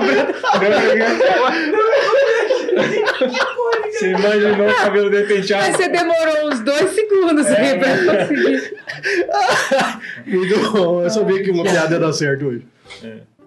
Eu, ah, não, eu, tô, eu tô feliz demais da conta. Eu economizei algum dinheiro aqui de. de- Porra, que você é tão grato, eu nossa. posso rica desse eu jeito. consegui eu lograr pelo menos umas duas sessões aqui no office aqui, né? Que eu já falei, cara, esse aí que eu precisava. Então, beleza, vai. vai. Mandou um recadinho pra esposa, É, já. né? Ela Tá fica brava porque ela não gosta que fica. Ah, mas você que falando de mim, né? Então vai lá falar, né? Porque ou eu falo, você fala. Aí eu fiquei feliz demais, tá? Só- Graças a Deus, mais uma vez, vou sair daqui bem melhor do que eu cheguei. É, que eu fico feliz, tá sendo sincero. Sérgio, aqui nós Porque assim, se você não tivesse, tem que falar pra mim, porque eu trabalho com isso, eu preciso organizar o, isso. O nosso, o nosso E lema como, aqui né? são pessoas reais falando a real. Então não Uhum. tem como nós fazer o contrário. Pelo menos por enquanto. É. Mas, Vanessa, só pra cortar um pouquinho aí. Acho que deu umas duas horas de gravação já, né? Total. É. Então, você, pela base do conteúdo, você Ah. pode saber que foi, foi bem. É, não, eu nem, nem tive noção de tempo. Não, eu não tenho churrasco depois. Não vai. Não tenho. ó, não, Vai Que ser um- pena, né? Vanessa, fala aí Quem quer, quem quer te encontrar nas redes sociais, como é que faz pra te encontrar? Responde aquele monte de caixinha de pergunta lá.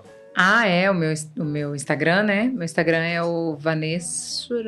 Que legal. Vanessura? Não lembro. Isso, obrigado, cara. Eu Vai sou lá. muito boa nisso, né? Como é que É, é? Vanessa Terapias Integradas, isso, capitão? Tá. É o meu Instagram, que na verdade eu tenho o canal do YouTube também, porque concordo muito com vocês, o YouTube é muito massa. É, mas o canal do YouTube não, não, não preciso dar uma, uma forcinha nele, Um inclusive upgrade. não lembro qual é o canal do YouTube. Hoje é Instagram mesmo, é onde, onde tem Então, todas as. E TikTok? lá, então. E o TikTok, você tem? Não tem, TikTok. Mas por que não? O Xandó já vai te seguir. É com No certeza. TikTok? Pode fazer. É o tem TikTok, TikTok, cara. Xandó. Não, não É, tem TikTok. é, Muito é. Se você, se você faz um TikTok e segue ele, segue o Café Brothers, vai ver várias dancinhas, o cara é especialista. Ah, imaginou fazendo uma dancinha? O cara é especialista, Vanessa, tô Mentira, tá falando. querendo- Pessoal, tudo mentira isso aí. Quer puxar a ó. prancha? É isso aí. Jamais. É isso aí. É. Gente, eu Bem, também obrigada. quero agradecer né, a sua disponibilidade de estar aqui com a gente, dando, doando o seu tempo, né? Tá aqui. Poxa, ainda você grava, tá aqui com a gente, né? Duas De horas boa, hein? sentadas aí. É, Eu tô, eu tô de folga, tá? Só pra te Tá avisar. de férias, só pra... tá de Ah, essas duas horas Nesse sentadas aqui são é raríssimas. Não, eu imagino, eu imagino, entendeu? É um conteúdo assim que com certeza quem vai assistir vai ser muito ajudado, Uhum. algumas coisas vão fazer sentido. Então, para nós, mais uma vez, estamos cumprindo nosso propósito, nosso objetivo de entregar algo que faz sentido e diferença na vida das pessoas. E Eu te você agradeço. É uma pecinha nessa, nessa nesse quebra-cabeça do mundo todo aí que está se encaixando na vida das pessoas e fazendo uma diferença. Obrigada. Eu Muito acho muito mesmo. legal isso. Eu fico muito contente quando eu encontro uma pessoa que ela é uma ferramenta de bênção na vida das pessoas. Uhum. E desejo toda a sorte de bênção na tua vida, no, na, nesse bebê que está vindo aí, na tua família. Que Deus te dê muita sabedoria, né? Para conduzir essa família. Ter, dosar ali o trabalho, família, tudo que não é fácil. E é isso aí. Obrigada. Obrigado. Tô bem feliz mesmo. Eu não sou muito boa de palavras, mas vocês Uhum. conseguem sentir? Sim. Ah, então tá. Então tá- Porque eu trabalho com sensações. Então quero que vocês sintam o tanto que eu tô feliz Tá de, com o convite de vocês. Obrigada O que, que ela merece aí, Ah, galera? Obrigada. Obrigada. Valeu, galera. Segue a gente no Instagram, segue a gente também no, na nossa página no Facebook. Se inscreve no canal, dá o like, ative as notificações. E falta pouquinho pra gente chegar no milhão, né, Thiago? É. Isso aí, se inscreve no YouTube. E não se esqueça do. TikTok. E não esquece o TikTok, vai ter dancinha semana que vem!